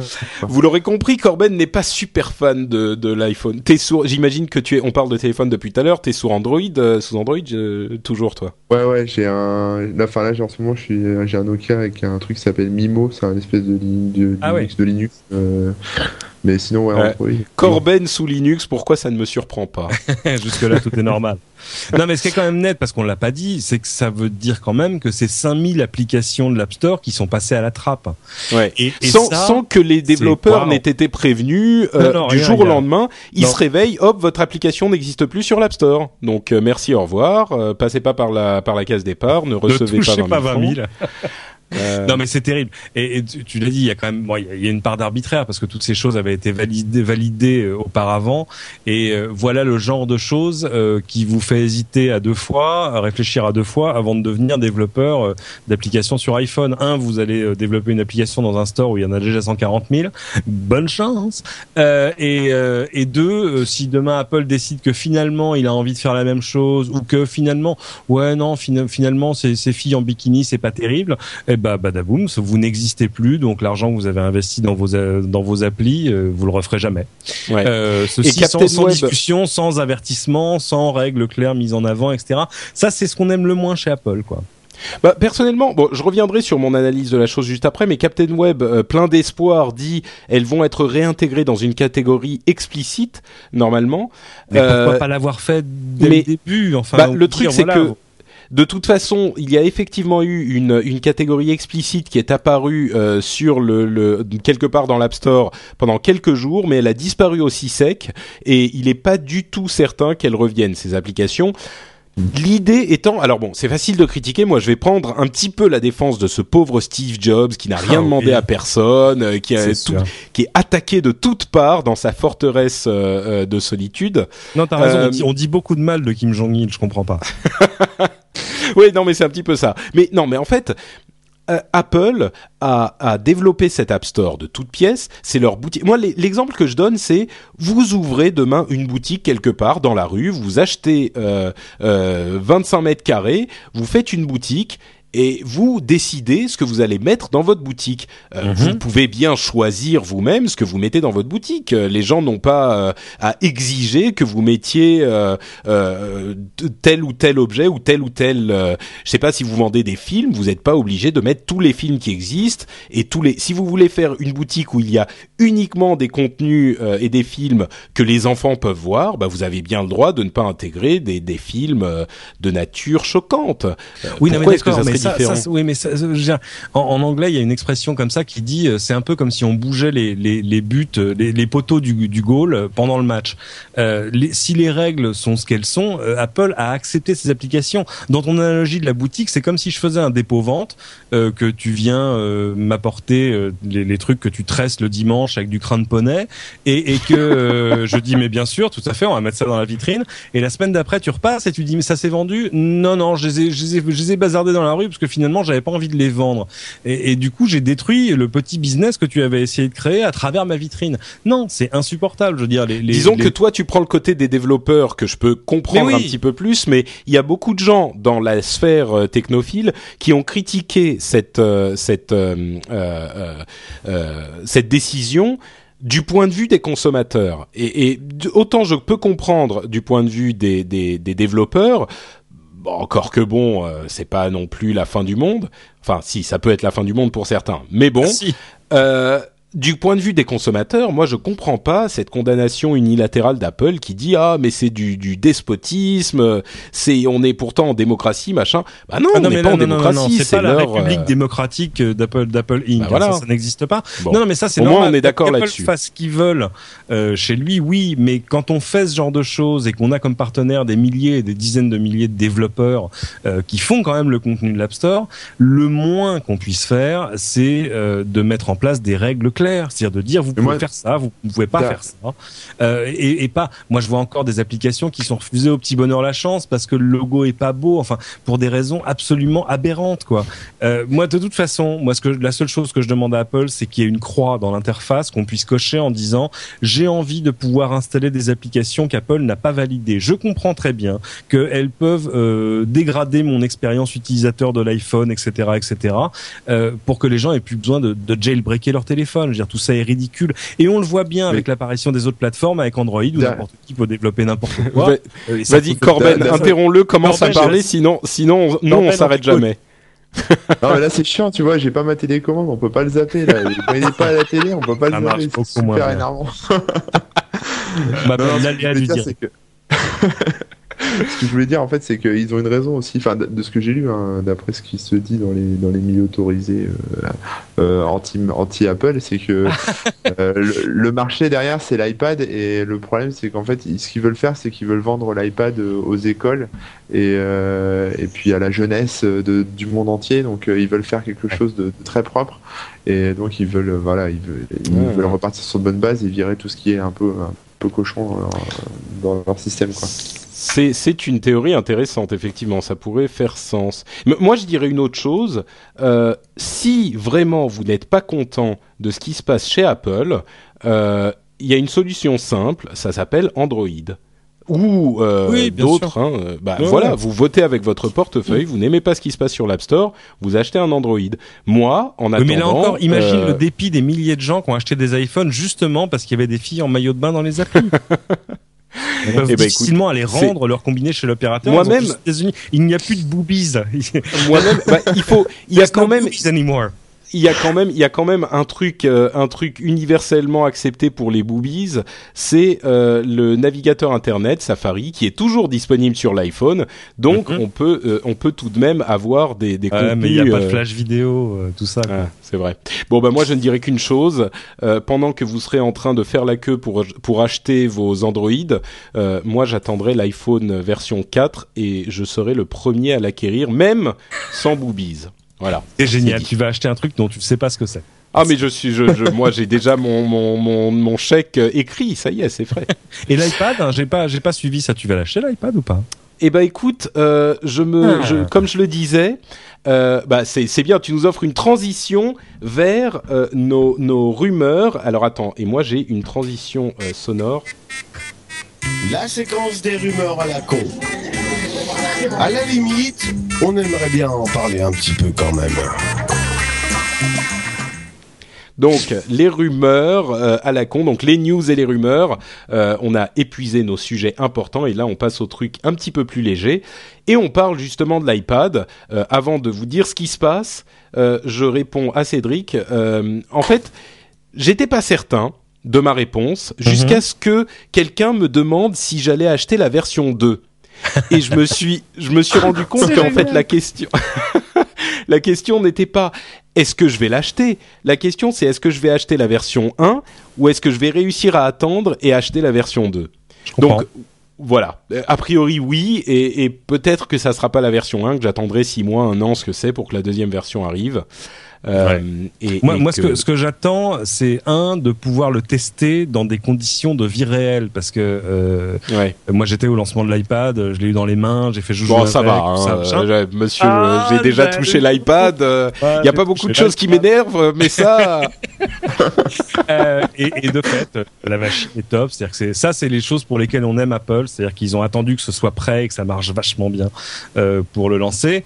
Mais on l'a testé quand même dans une grande pièce très sombre avec de l'éclairage qui venait d'un peu haut, tout ça. Et à un moment, moi, j'ai demandé, j'ai dit, excusez-moi. Alors forcément, ça a affolé le type à qui j'ai demandé. Euh, vous pensez que je peux, je peux juste parce que la porte est là, je, je peux juste sortir à l'extérieur pour voir ce que ça fait à la lumière du jour? Et là, il y a eu des sirènes qui ont retenti. Ouais, euh, c'est ça, là, il y a les Stormtroopers qui sont descendus du plafond. Mais alors, Euh, donc, mais, mais et, et en fait, moi, mon- le, le fond du problème, moi, sur l'iPad, c'est que c'est pas tellement ce que je vais faire avec, parce que de fait, maintenant qu'on me dit que je vais pouvoir m'abonner à Wired, etc. Ok, très bien. Euh, Il y a sûrement pas mal de choses que je pourrais faire avec, mais c'est les situations dans lesquelles je serais amené à, à utiliser ce genre de machine. Est-ce que je l'emmène en voyage? Ouais, bof, le netbook c'est bien pour ça finalement, pour regarder des vidéos dans l'avion et taper des textes à destination, c'est bien. Pour, on peut aussi enregistrer des podcasts et même faire du montage. J'ai pas encore vu ça sur iPad. Euh, c'est plutôt pour l'instant une machine de table basse. Est-ce que je vais aller sur une terrasse de café avec ou dans le métro? Ouais, bof, euh, c'est pas gagné. Donc j'essaie de, de réfléchir au scénario dans lequel je, je pourrais être amené à l'utiliser. Euh, maintenant, il y a peut-être des choses qui vont mettre tout, tout le monde d'accord. C'est qu'on dit que le, on dit beaucoup de choses sur le lancement de l'iPad. ouais. Et on, Beaucoup de on choses, ouais. dit que le prix pourrait baisser, que ce serait même plus 500 euros, dollars, pareil. Euh, Ah, mais dès le serait- lancement Ouais, mais que ce serait plus Ah. de 400. Enfin, en- en- surtout ce qu'on dit, c'est qu'Apple angoisse un tout petit peu sur les sur les ventes. Ouais. Euh, Corben, euh, tu, tu as une, une opinion sur la, la, la Jesus tablette? Bah, je- je- moi, en fait, j'arrive pas à vous comprendre. En fait, Euh, enfin, le, si tu veux, non, sérieux. Bon, l'iPhone, c'est sympa. Il y a toutes les applications, machin, êtes-vous nouveau, etc. euh, voilà. Mais l'iPad, euh, enfin, je veux dire, vous avez tous un, un MacBook, j'imagine. Non, Euh, moi, non. euh, Non, hein. Voilà. Euh, non, pas toi, mais bon. bon, voilà, Non, non, moi non. euh, ouais, si j'en ai un, mais c'est Apple qui me l'a prêté, donc ça compte pas. Vous avez, vous avez tous un iPhone, enfin, tu vois, c'est un, Non un. MacBook sans clavier ou un, ou un iPhone, euh, un iPhone géant, mais Bon. le- il, il fait pas. Enfin, je, je veux pas être méchant, hein, je veux pas te, te briser le cœur. mais euh, si tu veux, c'est. Regarde, il y a Patrick qui pleure. Même si c'est un bon écran, euh, je pense pour les vidéos, ce genre de choses, ce que tu peux très bien faire euh, sur, en regarder sur ton MacBook ou sur ton PC ou tout ce que tu veux. Euh, pour la lecture, si on part du principe que c'est un concurrent au Kindle, etc., je pense que pour la lecture, euh, au bout d'une heure, tu, tu dois avoir les yeux qui saignent. Bah, t'es pas fatigué quand tu lis quand tu lis sur ton écran d'ordinateur, toi Ouais, mais tu lis des bouquins sur ton écran. Tu, tu lis guère épais sur ton écran de PC, jamais de la vie. Tous les jours, Ouais. tous Non, les non. jours, je relis Guerre épais sur mon PC. Alors que ça, je, je l'ai pas fait, mais une, une, une personne qui est qui m'est proche, euh, c'est du guerre épais sur un sur un reader euh, Sony. Bah, ça faisait 6500 pages sur le reader et elle l'a lu euh, bah, pendant les vacances. Et euh, donc donc là, c'est vraiment possible. Non non, mais on va pas se refaire le débat. Et bon, oui, Moi, ne, veux- ne bien- refaisons pas. moi, je ouais. veux bien tout reprendre du début, mais euh, ce qui- la question qu'on se posait au début, même après le lancement, c'était de dire non mais attendez, qu'est-ce qu'on, qu'est-ce qu'exactement on va faire avec? Et ça, c'est en train D'être défriché au fur et à mesure qu'on apprend. Moi, que je dis- va sortir des trucs, il y aura du contenu, etc. Et on sait bien qu'il va y avoir des apps euh, spécifiques à l'iPad euh, qui vont être probablement formidables. Euh, après, il y a des questions de coût et de, et de scénario d'utilisation, et ça, c'est pas réglé. C'est Non, mais c'est- table, comme- table surface sans les, sans les pieds, en fait. Un petit peu. Non, mais tu sais, l'argument, l'argument la de la tablette surface table, de la maison de Barbie. Alors, hein, c'est l'argument de la taille, moi, c'est un argument que je comprends pas vraiment. C'est comme les gens qui disent, euh, enfin, je sais pas, quand tu vois un ordinateur portable 10 pouces et euh, un écran chez toi, c'est pas exactement le, le- la même chose. Donc, euh, pourquoi est-ce qu'un iPhone et un iPad, ça serait la même chose? Bon, bref, ok, ne refaisons pas la Moi, je- discussion moi, je sur l'iPad. On est prêt. Hein. Fais attention. On, on jugera, on jugera. Il y aura les pour et les contre, et, et tout à coup, euh, quand la machine sera sortie au bout de trois mois et que que les les les, les dés seront jetés, il y en a la moitié qui vont se retourner et qui vont retourner leur veste et qui diront ah mais moi de toute façon j'y ai jamais cru. euh. Mais je pense qu'à je- partir je- du moment où ça, où ça sera euh, craqué, ça sera, ça sera super intéressant. il revient. bon bah on verra, mais le truc c'est que euh, on risque de devoir attendre. C'est pas pour rien euh, qu'on parlait de l'iPad, hein, c'était pas juste pour le plaisir, mais on risque de devoir attendre parce que des rumeurs font état de délais de production euh, plus longs que ce qu'on aurait pu espérer, et donc soit un décalage dans la date de sortie, soit une disponibilité beaucoup plus faible que ce qu'on pouvait espérer. Il est possible que l'iPad soit moins disponible ou dé- carrément Bon, retardé. S'ils se vendent Donc, très euh, mal, il y aura pas, il y aura pas de problème de disponibilité. À cause du délai, en- envoyez vos antidépresseurs à Patrick. arobase, euh, non, mais je, je t'en aurai un, c'est promis, Patrick. T'inquiète pas. Oh, merci, merci. Ok, bon. I've, I've got, I've got friends in high places. Mais, mais euh, la question, c'est est-ce que vraiment tu auras envie de claquer 500 euros? C'est une, bon, c'est une vraie question. Je sais pas. Mais, mais alors apparemment, oui, ils ont des problèmes de composants, euh, d'approvisionnement, euh, de production, etc., etc. Et du coup, si ça se trouve, ils pourraient être lancés. Et là, ce serait vraiment pire que tout. Ils pourraient n'être lancés qu'aux États-Unis, par exemple. Oui, et là, ça serait véritable. Encore que, oh, on peut peut-être faire des voyages aux États-Unis et puis en Ah, moi, je sais pas. Moi, je, je et les revendre. euh, Je bon, devais partir demain matin à San Francisco. Euh, Tu vas décaler. Ça a été décalé à la dernière semaine de mars. ah, le. Parce que pour ceux qui ne le savent pas, le l'iPad devrait sortir autour du 28 si tout va bien. Par exemple. Voilà. Bon, c'est pas que pour ça, autre. faut pas déconner quand même. oui, Avis à la bien. populace, la taille de mes valises est limitée, quoi. Moi, je me souviens de- du lancement de l'iPhone, le premier, premier, premier du Ah, De toute façon, il va falloir faire la queue. Hein. Et, et après son lancement, j'étais à San Francisco. Je suis passé euh, bah, à l'Apple Store, comme tout le monde, et euh, avec j'avais plein d'amis geeks qu'en ach- qu'en achetaient plein et qui les débloquaient après dans le hall de l'hôtel avec leur laptop tout ça. Et, et devant moi, dans la queue, parce qu'il fallait aussi que j'achète un iPod, il y avait un chinois qui était là. Et euh, tu sais, dans l'Apple Store, c'est le truc que t'achètes au comptoir, euh, comme un paquet de chewing gum, quoi. Ouais. Et le type arrive au comptoir et il dit I would like uh, 25 iPhones. Euh, non, euh, et le type lui dit I'm sorry, euh, 25 iPhones. Ah, vous voulez 25 iPhones euh, Yes, yes. Ah, d'accord. Il a sorti son American Express, il a payé ses 25 iPhones et il est parti avec un énorme sac. Donc tu veux dire que tu, tu vas ramener 25 iPads en fait. Ouais, sinon que quelques temps après, euh, Apple a dit non mais finalement on peut plus acheter que deux iPhones à la Ouais. fois. c'est vrai. Mais non, je suis désolé, j'ai déjà des commandes. Bon, écoute, euh, on, parlera euh, après la fin de l'émission. bon, autre sujet, euh, c'est Twitter bientôt monétisé. C'est un petit peu une, ar- une arlésienne aussi, mais il n'est pas impossible que ça se concrétise enfin. C'est-à-dire que certaines rumeurs nous laissent penser qu'il y aura peut-être bientôt une monétisation de Twitter. Alors on ne sait pas exactement de quoi il, comment elle serait mise en place concrètement, mais les rumeurs les plus persistantes euh, feraient état de publicité euh, dans vos flux Twitter, et c'est un truc qu'ils avaient juré qu'ils ne feraient jamais. Ils l'ont juré Mais- vraiment quand ça Oui, ils ont bah, non, juré. Je sais pas s'ils avaient la main sur la Bible, mais euh, ils ont en tout cas assuré qu'ils ne qu'ils ne le feraient pas. Et les, les rumeurs semblent assez persistantes.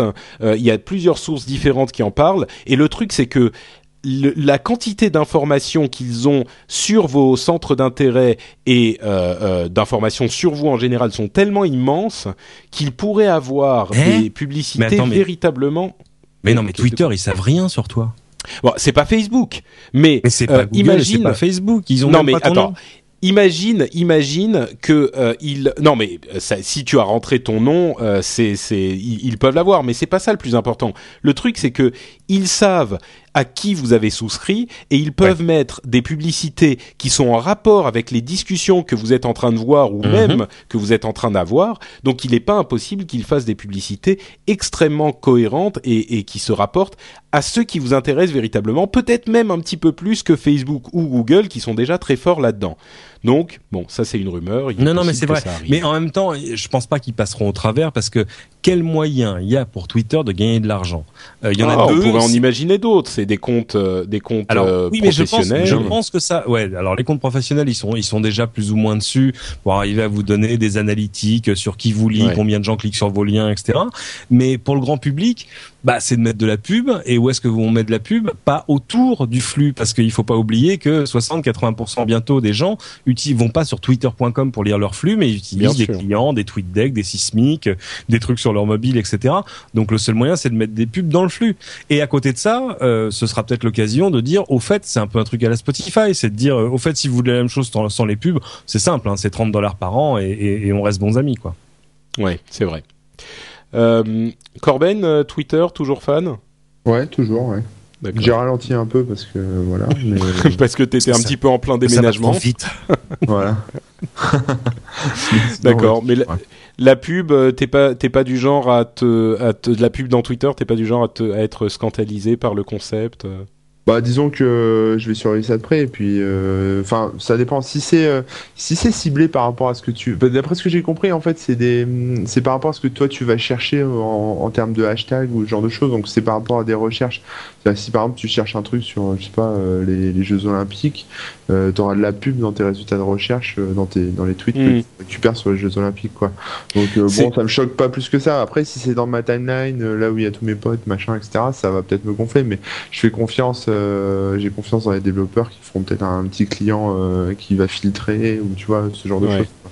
C'est marrant parce qu'il y a, il y a, je sais pas, un an, euh, ou peut-être même plus, euh, je disais que justement la prochaine, euh, avant que les hashtags soient aussi bien intégrés et tout ça, je disais que la prochaine grande étape pour Twitter, à mon sens, c'était le développement des, des hashtags et donc le développement des sujets de conversation. Euh, qu'il faudrait pouvoir suivre des sujets de conversation de la même manière qu'on suit des personnes et que euh, les, les utilisateurs seraient beaucoup plus ouverts à l'idée de publicité dans les flux de sujets que dans les flux de personnes. C'est marrant Ça, parce c'est que c'est exactement ce que tu Conclusion, dis. euh, Corben. Twitter écoute le rendez-vous tech. Je ne Ouais, vois ça, c'était que un- cette explication. C'est exactement. C'était un article du blog, mais euh, je pense que, que c'était aussi. euh, ils avaient écouté le rendez-vous tech et ils étaient allés voir sur le blog euh, du même coup. Non, le, le danger avec Twitter, c'est toujours de parler trop vite, c'est-à-dire de dire ah ouais j'ai un truc génial, tenez je vais le raconter, et puis après de se dire oh non j'aurais jamais dû dire ça. C'est d'ailleurs arrivé à un développeur de Twitter ce week-end qui a mis un petit message en disant ah là on est en, train de développer un truc dans l'interface, ça va être à vous dégoûter d'utiliser un autre logiciel client. Je vous raconte pas comment les gens de TweetDeck, les Loïc Lemer chez Sismic et tout, ils étaient heureux avec une banane pas sûr. possible en disant merci patron, non vraiment ça nous fait super plaisir. Euh, et et d'ailleurs le l'autre est revenu sur son tweet en disant non mais c'est pas non mais non c'est pas ce non, que je mais c'est dire. pas- ouais, bien Alors sûr. c'est pas compris, j'ai parlé un peu vite, tu sais, 140 caractères, c'est court pour faire passer une idée tout ça. Euh, et, et il a dit non non non non, on va juste faire des trucs euh, sympas, mais euh, bon, euh, si vous avez un plus. préféré, c'est c'est c'est très bien aussi. hein. Je pense qu'il y en a un qui s'en est pris une entre les deux yeux du patron. C'est clair. Et euh, enfin voilà. Une grosse bourde. Euh, autre bourde euh, dans le monde de la technologie, c'est l'histoire de la PlayStation 3 euh, qui, qui, qui, qui s'est passée aujourd'hui. Bah tiens, Corben, tu dormais un peu. C'est c'est c'est Cédric qui nous a qui m'a mis ce sujet euh, dans le dans le line-up de l'émission. Mais euh, Corben, euh, je t'entendais euh, je t'entendais réagir. Là, tu peux peut-être nous en parler très rapidement. Ouais, bah apparemment ils ont eu un petit problème de, de date euh, dans, dans la console qui fait qu'elles se sont réinitialisées, je crois, au 1er janvier 2000. Euh, Au 1er et du mars coup, il y a- 2000, je crois. Euh, non, non, 1er Ah bon janvier. 1er Elles janvier, se- je crois. Ouais, ouais, Oui, c'est ce 1er que je voulais dire. J'ai dit 1er janvier, oui. Tout à Et fait. du coup, euh, du coup, tu, bah, tu peux plus te connecter euh, sur le, sur le, c'est quoi le PSN, hein, ça les, les, le site Ouais, en ligne. ouais. Le et lancer des ouais ça lancer certains certains jeux en fait euh, qui sont euh, bah, voilà qui qui sont qui sont qui essaient de connecter ou ce genre de choses et du coup bah c'est un peu la crise là ils savent pas trop comment ils sont en train là, de bosser tu vois il est il est quoi il est 23h18 ils bossent comme des acharnés ils ont pas encore euh, trouvé la solution il y a Ah, il y a mais là, tous je- les gens qui ont qui ont une PlayStation c'est-à-dire qu'ils doivent être euh, je sais pas combien Ah, ça ne touche que les PlayStation, euh, les anciens modèles, hein, les Ouais, fat, c'est ça, les que, grosses. les, que les 10 ou 15 millions d'anciens Ouais. modèles. hein. c'est ça voilà c'est les, les PlayStation Et, qui et en plus, le, problème, le fond du problème, c'est que euh, il y a un moyen. En fait, elle bug. Vous démarrez votre PlayStation, tout va bien, puis automatiquement, elle se connecte parce que vous lui avez fait une config réseau au réseau, et là, badaboum, oui. elle marche plus. Donc, en gros, le seul moyen, si vous avez comme moi une ancienne PlayStation, moi, j'ose pas l'allumer là, je, je la regarde en me disant bon, elle va faire presse-papier en attendant mieux. Euh, le seul moyen, Bah, tu la débranches. Non, bah oui, non, mais, non, mais t'inquiète pas. Enfin, non, mais je veux dire, tu débranches le, le réseau, quoi. Exactement. Faut débrancher la box, en gros, démarrer. Elle ne faut surtout pas qu'elle trouve un réseau ouvert. Euh, et, euh, et là, retirer la config réseau et puis vous pouvez rallumer votre box. Et encore, c'est peut-être bien de de remettre la date à 2008, comme ça vous êtes un peu, euh, vous Ouais. avez deux ans pour que euh, Sony résolve le problème. Même si je vous jure que là à Tokyo, il y en a, ils ont pas dormi cette nuit. Ils ils il il y a il y a deux, il y a 150 ingénieurs qui dormiront pas tant que ce sera pas réglé. Parce que le problème, c'est que si elle est plantée, elle est vraiment plantée. Elle peut plus se connecter au réseau. Donc pour aller chercher un patch, eh ben non, ça va pas le faire. Il va falloir. Oui, donc comment est-ce qu'ils vont réussir à, à- ils vont devoir mettre des trucs sur des clés USB Ouais, euh, ça va être c'est un la- enfer. Là, Madame Michu, elle va pas y arriver. Et ça va, ça veut Ah, dire c'est un vrai cauchemar. Moi, j'aimerais Ah, pas c'est être chez le Sony. Ah, c'est un cauchemar de support. Je pense au, Ils sont, au ils sont en train d'appeler gamer, chez Toyota a- pour voir comment faire. hein, Je pense au Hardcore Gamer, tu vois, qui a fait tous ses jeux préférés dans tous les modes possibles, facile jusqu'au truc super dur, qui a gagné tous les trophées, les machins, et qui a connecté sa console et qui a tout paumé parce que tu peux aussi perdre des. euh, pas des Ah, tu perds des données aussi Ouais, ouais, tu Oui, perds, tu euh, perds des, des- des- des des trophées, badges, t'as gagné des- des, des trucs, ouais, trophées. des badges. Et Oh là là. euh, Eh, c'est Ah, franchement, on, on rigole, mais c'est vraiment. Non, ces non. machines sont tellement complexes, tellement Acheter compliquées. T'as hein. tellement de modèles. C'est, c'est, c'est. Personne n'est à l'abri. Et je veux dire, aucun constructeur au monde n'est à l'abri d'un problème comme ça qui se. C'est, c'est vraiment pas marrant pour eux, quoi. Et je, je ris à peine. C'est ça. Du bon côté des choses, on peut la booter sous Linux. hein, il est à l'intérieur. Mais euh, et on sait que Linux, côté problème Bon. de date, euh, tout va bien. Mais moi, je pense euh, à, à cet instant précis, je pense avec émotion à, à Kaz Hirai, qui est le qui est le patron de, de Sony PlayStation. Et euh, il faut savoir que Hirai chez les Japonais, c'est un nom de samouraï. Moi, j'ai visité une maison de samouraï euh, qui s'appelait Hirai euh, l'été dernier. Et euh, vous savez, chez les samouraïs, euh, quand on a un problème d'honneur, euh, ça finit très mal l'ordinaire. C'est beaucoup pour tout le monde chez Sony. euh, et comme le disait Gaius, c'est le bug de l'an 2000, mais 10 ans en retard. Ouais. Chez Sony. C'est Voilà. chic. Euh, dernière chose, petite annonce rapide, la DSi XL arrive dans nos contrées européennes. Ouais. C'est cette sorte de grosse DSi pour de Nintendo DS pour vieux. en non, c'est pas vrai. C'est comme ça qu'ils l'ont vendu ah, au c'est Japon. comme l'iPad avec l'iPhone, c'est une grosse version pour les. Exactement. C'est ça, voilà. c'est- Voilà. La- j'y ai pas pensé, j'aurais dû y penser, la- il m'a eu. TSI va devenir. Ah, Corben. Mais euh, non, non, euh, c'est- oui, de fait, c'est c'est une DS avec de plus grands écrans euh, qui tient mieux en main et qui pourrait ouvrir la route à de nouveaux types d'applications, avec, euh, enfin, tout- toutes les choses où on a envie d'avoir plus de choses à l'écran, comme la vidéo, comme du vidéo chat, etc. C'est quand en dessous, en fait, quand tu tires, t'as un petit tiroir avec euh, des, des, petits, euh, des petites cases et c'est ta boîte à pilules en fait. C'est numéro par jour. Tu peux mettre tes médicaments dedans. Et comme ça, tu peux jamais t'y prendre, ça sonne à la bonne heure. Et, euh, Bien sûr.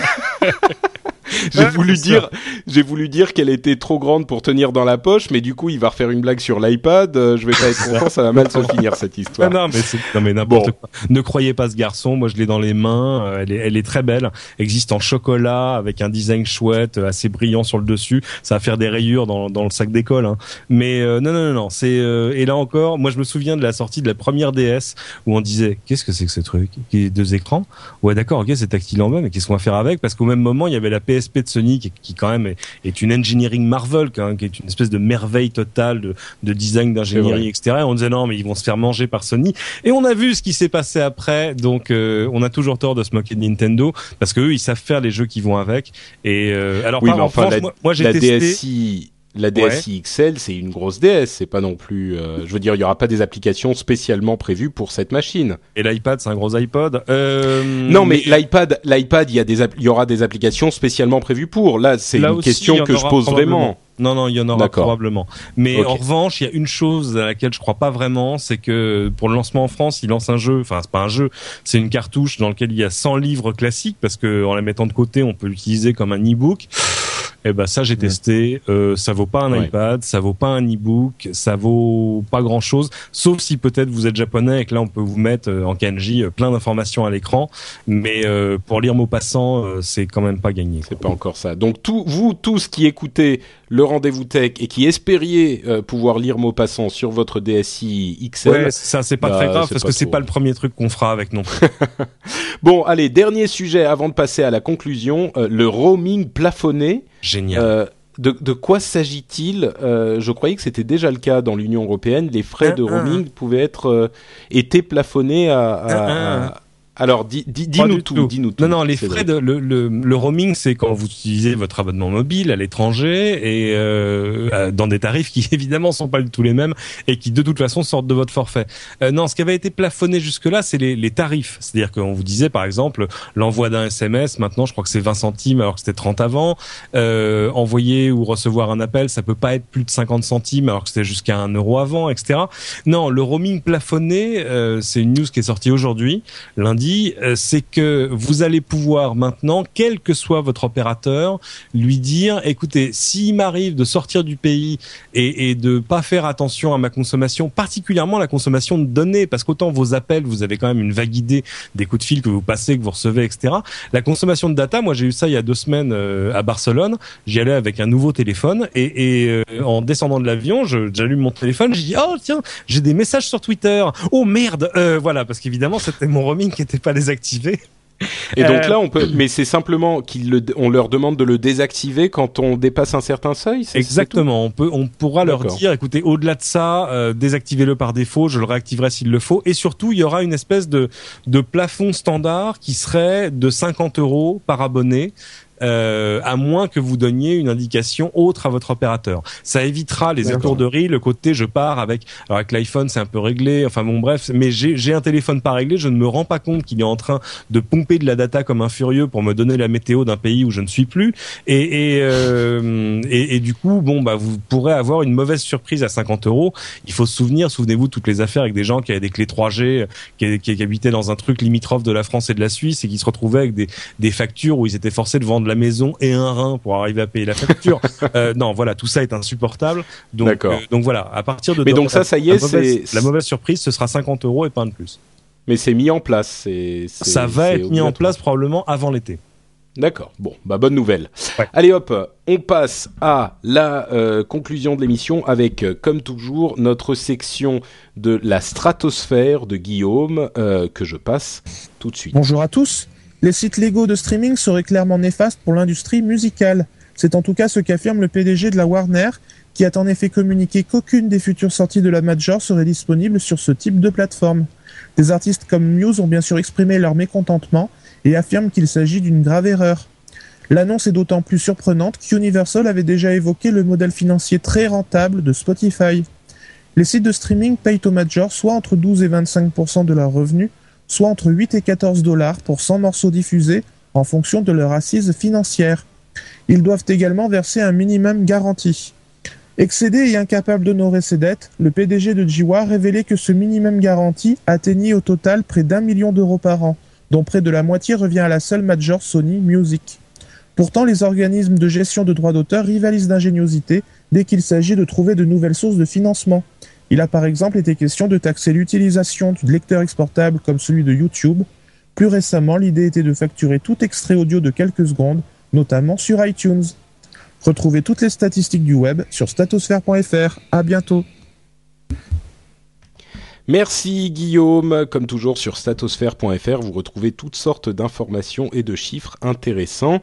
Euh, moi, j'aimerais bien savoir dans tout ça combien euh, revient aux artistes et combien va aux majors ça serait un chiffre intéressant à avoir. On les a à peu de choses près. Hein. C'est pas euh, aux artistes, bah, pas, pas, grand chose.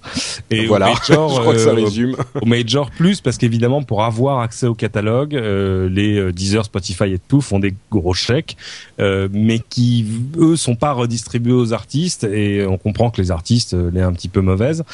tout ça va s'arranger un peu en tout cas en France parce qu'il va y avoir un nouveau modèle de redistribution un peu basé sur celui de la radio, c'est-à-dire vous êtes un site de streaming, vous passez ce que vous voulez et, euh, et après vous payez des droits qui sont euh, forfaitisés et euh, par une gestion collective. Bref, exactement comme la radio, c'est-à-dire que Europe bah, il serait temps, ça fait... a pas besoin d'aller démarcher chaque maison de disques pour savoir si elle a le droit de passer les disques. Ça se passe, ça se en gros, la SACEM, la SACEM sera en charge d'internet aussi.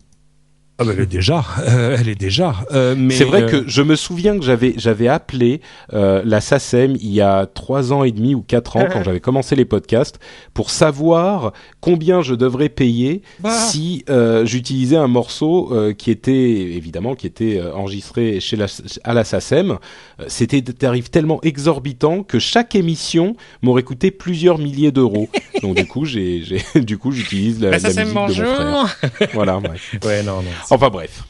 Bon, bah, espérons que les choses euh, s'arrangent. Et puis, précision tout de même, euh, les, les majors du disque euh, qui ne veulent plus des, euh, des sites de streaming, il y en a qu'une seule. Hein. Les autres sont très contentes et ouais, c'est un modèle qui a quand même de l'avenir. On pense pas que ça sera totalement euh, que moi, ça. Je suis désolé, moi, je donne mes 10 euros par mois à, à, Spotify pour avoir Spotify Premium sur toutes mes machines, les portables, mon iPod Touch, ouais. etc. J'ai jamais été aussi heureux et, et j'ai jamais donné autant d'argent à l'industrie de la musique. Bah moi, le, le, le jour où enfin Steve Jobs aura estimé qu'on aura le droit d'avoir plus d'une application qui tourne en même temps, euh, Ah. sur son iPhone, Ah. euh, et ben, et ben, je, je m'abonnerai à Spotify aussi. C'est génial. Voilà. D'ailleurs, je me demande si je vais pas le faire bientôt, parce que 10 euros par mois, c'est quand même pas énorme pour avoir tout ça. Non, ça va, vaut le coup parce que j'arrête pas moi Ouais. de redécouvrir des choses à travers Spotify. Ouais, ouais. Euh, J'ai toutes mes playlists qui sont partout. euh, Je ne perds jamais de musique, etc. Alors de fait, rien ne m'appartient.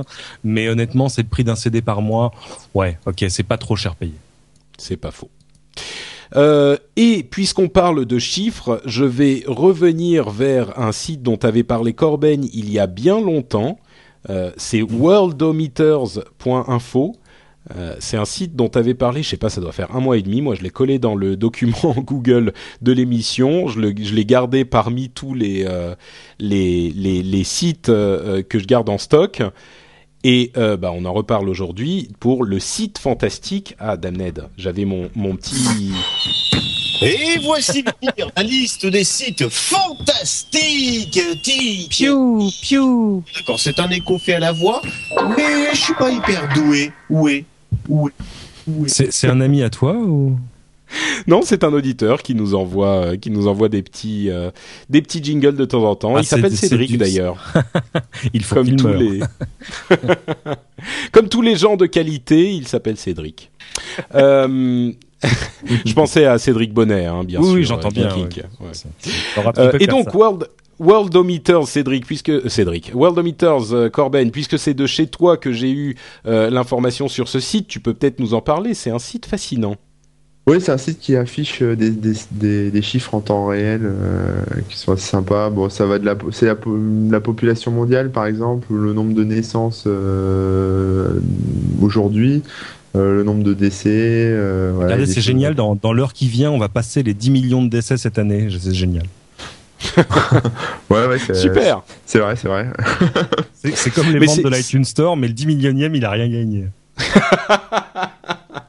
Voilà, ça. Puis après, en fait, bon, voilà, tout un, un tas de, de stats sur la santé. Donc euh, voilà, bon, les décès, les avortements, le nombre de cigarettes, euh, on va bientôt passer les, les 15 milliards. Euh, Mais ce qui est marrant, c'est hein, que- aujourd'hui. Ce qui est marrant, c'est que les les les, les euh, compteurs sont mis à jour en direct, enfin en temps réel. Ouais. Donc euh, bon, c'est sur les Oui, statistiques, enfin, hein, voilà, ils vont pas, ils vont pas hein. aller observer Non. toutes les cigarettes qui sont fumées dans le monde. comme la Blue euh, Box, hein, il faut attendre un peu pour être bien sûr que ça soit vrai. Mais... J'aime bien, faut regarder le ratio entre le nombre d'emails envoyés et le nombre d'a- d'articles postés sur des blogs, c'est génial. Donc euh, ouais, il y a énormément de trucs euh, et des chiffres assez intéressants. Je pense que ça devrait plaire à Guillaume d'ailleurs de Statosphère. Euh, et bah certains chiffres, donc tu disais le nombre de décès cette année, etc. C'est quoi ton chiffre préféré, Corben? Bah, ça, euh, celui de d'articles postés sur les blogs, c'est rigolo. D'accord. Moi, j'aime bien on en le est à nombre, combien euh, 000, euh, je regardais ça, mais bon, je sais pas après. euh, Moi, j'ai trouvé euh, le chiffre qui bouge le moins vite. Euh, c'est 22 802, c'est le nombre d'espèces éteintes cette année. J'attends le 803, mais si on pouvait avoir le nom de l'espèce, ce serait bien. on ferait une petite fête à chaque fois. Ça fait beaucoup quand même. Hein enfin. Euh, bon, bah oui, voilà, mais ça, donc c'est sûr. euh, quand on a 22 000, c'est, c'est, il doit y avoir 21 000 espèces de cloportes que tu jamais vu. Enfin, tu vois des trucs pas très Non, sympas. c'est sûr. Non, mais il y a des trucs assez intéressants au niveau politique aussi, des dépenses gouvernementales mondiales, euh, des soins médicaux euh, et dans l'armée par exemple. Les soins médicaux, c'est plus du double. C'est un truc qu'on sait pas forcément. Ah oui, ça, ça Euh, scrolle même très, très, vite. Hein, c'est, euh, Ouais. Même le le- le- l'éducation, c'est beaucoup plus que l'armée. Euh, c'est un petit peu moins que les soins médicaux, mais tout de même. Bref, il y a plein de chiffres comme ça et ça, Euh, ça bouge tout le temps. C'est rigolo. Il y a 3,3 millions de téléphones portables qui se sont vendus aujourd'hui. Aujourd'hui, Ah. voilà. Dont la moitié par Steve Jobs. Voilà. Bon, Ah non. Euh, Peut-être pas quand même. Eh ben écoutez, on arrive à la fin de, de, de l'émission et vous savez quel moment c'est? C'est le moment de parler de ce que vous faites, vous, sur le net et de où les gens peuvent vous retrouver s'ils n'ont pas eu assez euh, de vous depuis une heure et demie. Ouais, je crois On qu'ils va ont, leur, je commencer. crois qu'ils ont leur dose, mais vas-y. bah vas-y Cédric, euh, puisque tu es local. Oh, bah c'est simple, vous allez sur sur tf1news.fr et il y, a, y a une case avec toutes les émissions. Vous cliquez sur plein écran, vous avez toute l'archive. ça se regarde un quart d'heure à la fois. Vous allez voir, c'est merveilleux. Et sinon, il y a le podcast de la French Connection qu'on fait sur LCI Radio où on rit beaucoup. on rit plus qu'on parle d'ailleurs parfois et que vous retrouvez là aussi qu'on trouve pas encore sur iTunes malheureusement, contrairement à plein écran, mais ça va venir. C'est un scandale. Ça fait un an qu'on dit que ça va venir, mais ça va venir. Vous cherchez French Connection, Cédric Ingrand sur euh, peu importe sur Google et vous vous, vous les trouverez. Euh, voilà voilà. Et puis il y a le blog blog-high-tech.lci.fr où j'écris un peu en gros quand je me brûle ou quand il sort un truc chez Apple. Euh, donc euh, voilà. Et, et euh, on n'oublie pas Twitter, euh, c'est un grand C'est un grand. Euh, faites quelque chose, j'ai besoin d'un follower de plus. Le, le, mon nombre de followers finit par 666 en ce moment. Il faut. Artamed, attends, attends, on va, on va, on va. si quelqu'un peut rendre ce service à Cédric, s'il vous plaît, c'est un grand. Il finit par 666. C'est, c'est, c'est pas possible. Alors attends, je ah bah, Twitter est encore. Ah non, bah c'est bon, non, 5670, merci la chatroom. Ah bon, merci à vous. euh, et euh, Corben, dis donc, où est-ce qu'on peut te retrouver sur l'internet du cybernaute? Euh, Bah moi, c'est toujours dans l'internet mondial. Euh, voilà, donc euh, bah oui, comme euh, comme d'hab sur corben.info, twitter.com/corben, et, et, puis j'en profite. Hein, D'habitude, j'ai rien à dire dans ta petite rubrique, mais là aujourd'hui, j'ai lancé avec avec des amis un, un petit site d'emploi, une, une, petite job board qui est qui est orientée sur les métiers du web et de l'informatique. Euh, genre, je, je peux en parler deux secondes? T'as as le temps oh, mais ouais, carrément, euh, autant que tu veux. Je fais ma, promo. D'habitude, j'ai rien à dire. Je fais ouais, démerdez-vous, cherchez mon pseudo dans Google.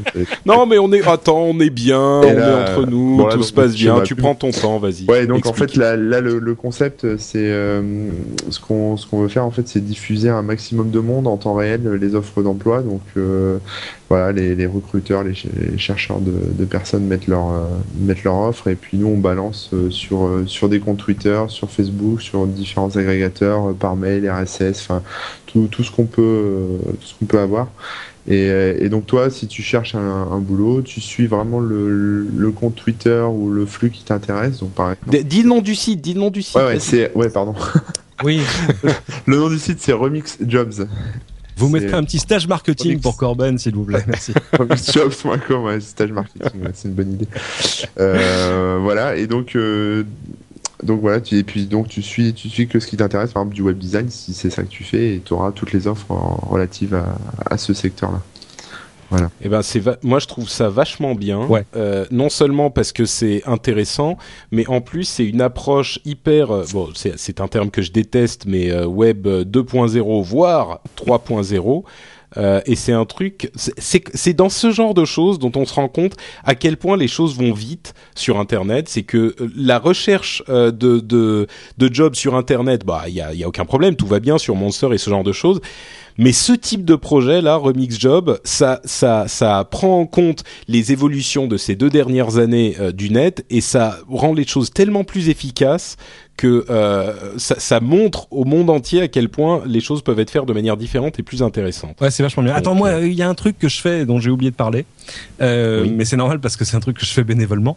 Euh, il y a un événement qui s'appelle Pechakucha, P-E-C-H-A-K-U-C-H-A. Alors toi qui as passé du temps au Japon, tu sais ce que ça veut dire, Pechakucha euh, écoute, Pechakucha en japonais, ça veut dire le bruit de la conversation.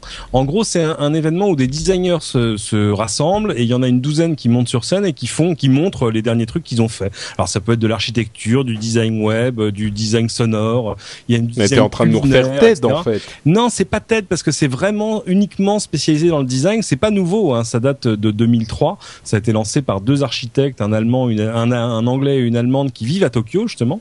Et euh, aujourd'hui, ça existe dans je sais plus, 280 villes dans le monde, dont Paris. Et euh, moi, j'interviens un peu pour Paris, je les aide un peu, etc., parce que c'est des amis. Et euh, là, jusque-là, chacun fait son événement dans son coin. À Paris, c'est tous les deux mois, chacun fait son programme. Et la semaine dernière, il s'est passé un truc extraordinaire. C'est que les inventeurs de TED, donc euh, Mark Vitam et Astrid Klein à Tokyo, ont dit ce serait bien qu'on fasse un, un de TED, qu'est-ce que je dis, de Pechakucha, ce serait bien qu'on fasse un Pechakucha mondial sur l'architecture d'urgence. Euh, pour lever des fonds pour Haïti.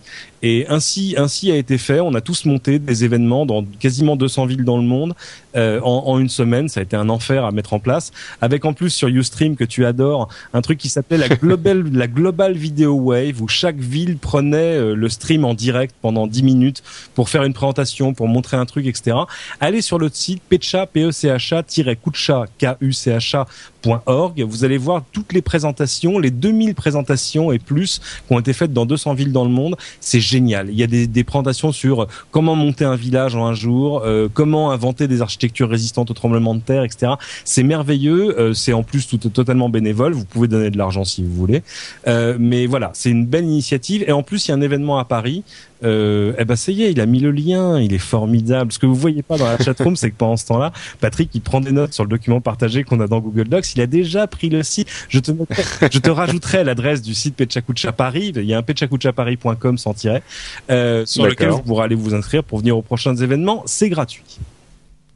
Super. Bah écoute, merci beaucoup. Euh, bah merci aussi à, à Corben. Euh, je, vous, je voudrais juste demander quand même euh, Remix Jobs. Euh, vous l'avez lancé quand? Euh, bah on l'a ouvert aujourd'hui euh, publiquement. Il, y avait une bêta qui tournait depuis quelques semaines et là on, on a ouvert les portes aujourd'hui. D'accord. Voilà. Okay. Donc il y a déjà pas Super. mal d'offres. On a déjà, enfin voilà, quelques quelques centaines de, de followers sur les différents canaux et et voilà et c'est lancé. Et euh, moi, je dis avec euh, vos, vos, vos, blogs, et si vous en parlez là-dedans, ça risque d'attirer pas mal d'attention. Donc, euh, c'est quelque chose d'intéressant pour les gens. Si par hasard, bon, je dis pas que vous êtes des chômeurs, hein, les auditeurs, au contraire, mais si par hasard, il y en a quelques-uns. Mais vous pouvez aussi rechercher un, un, job meilleur que celui que vous avez aujourd'hui. Ça marche pour le, les stages et le, et le freelance aussi. C'est-à-dire si vous êtes freelance, il euh, faut en profiter. Hein. Il y a, a peut-être des opportunités.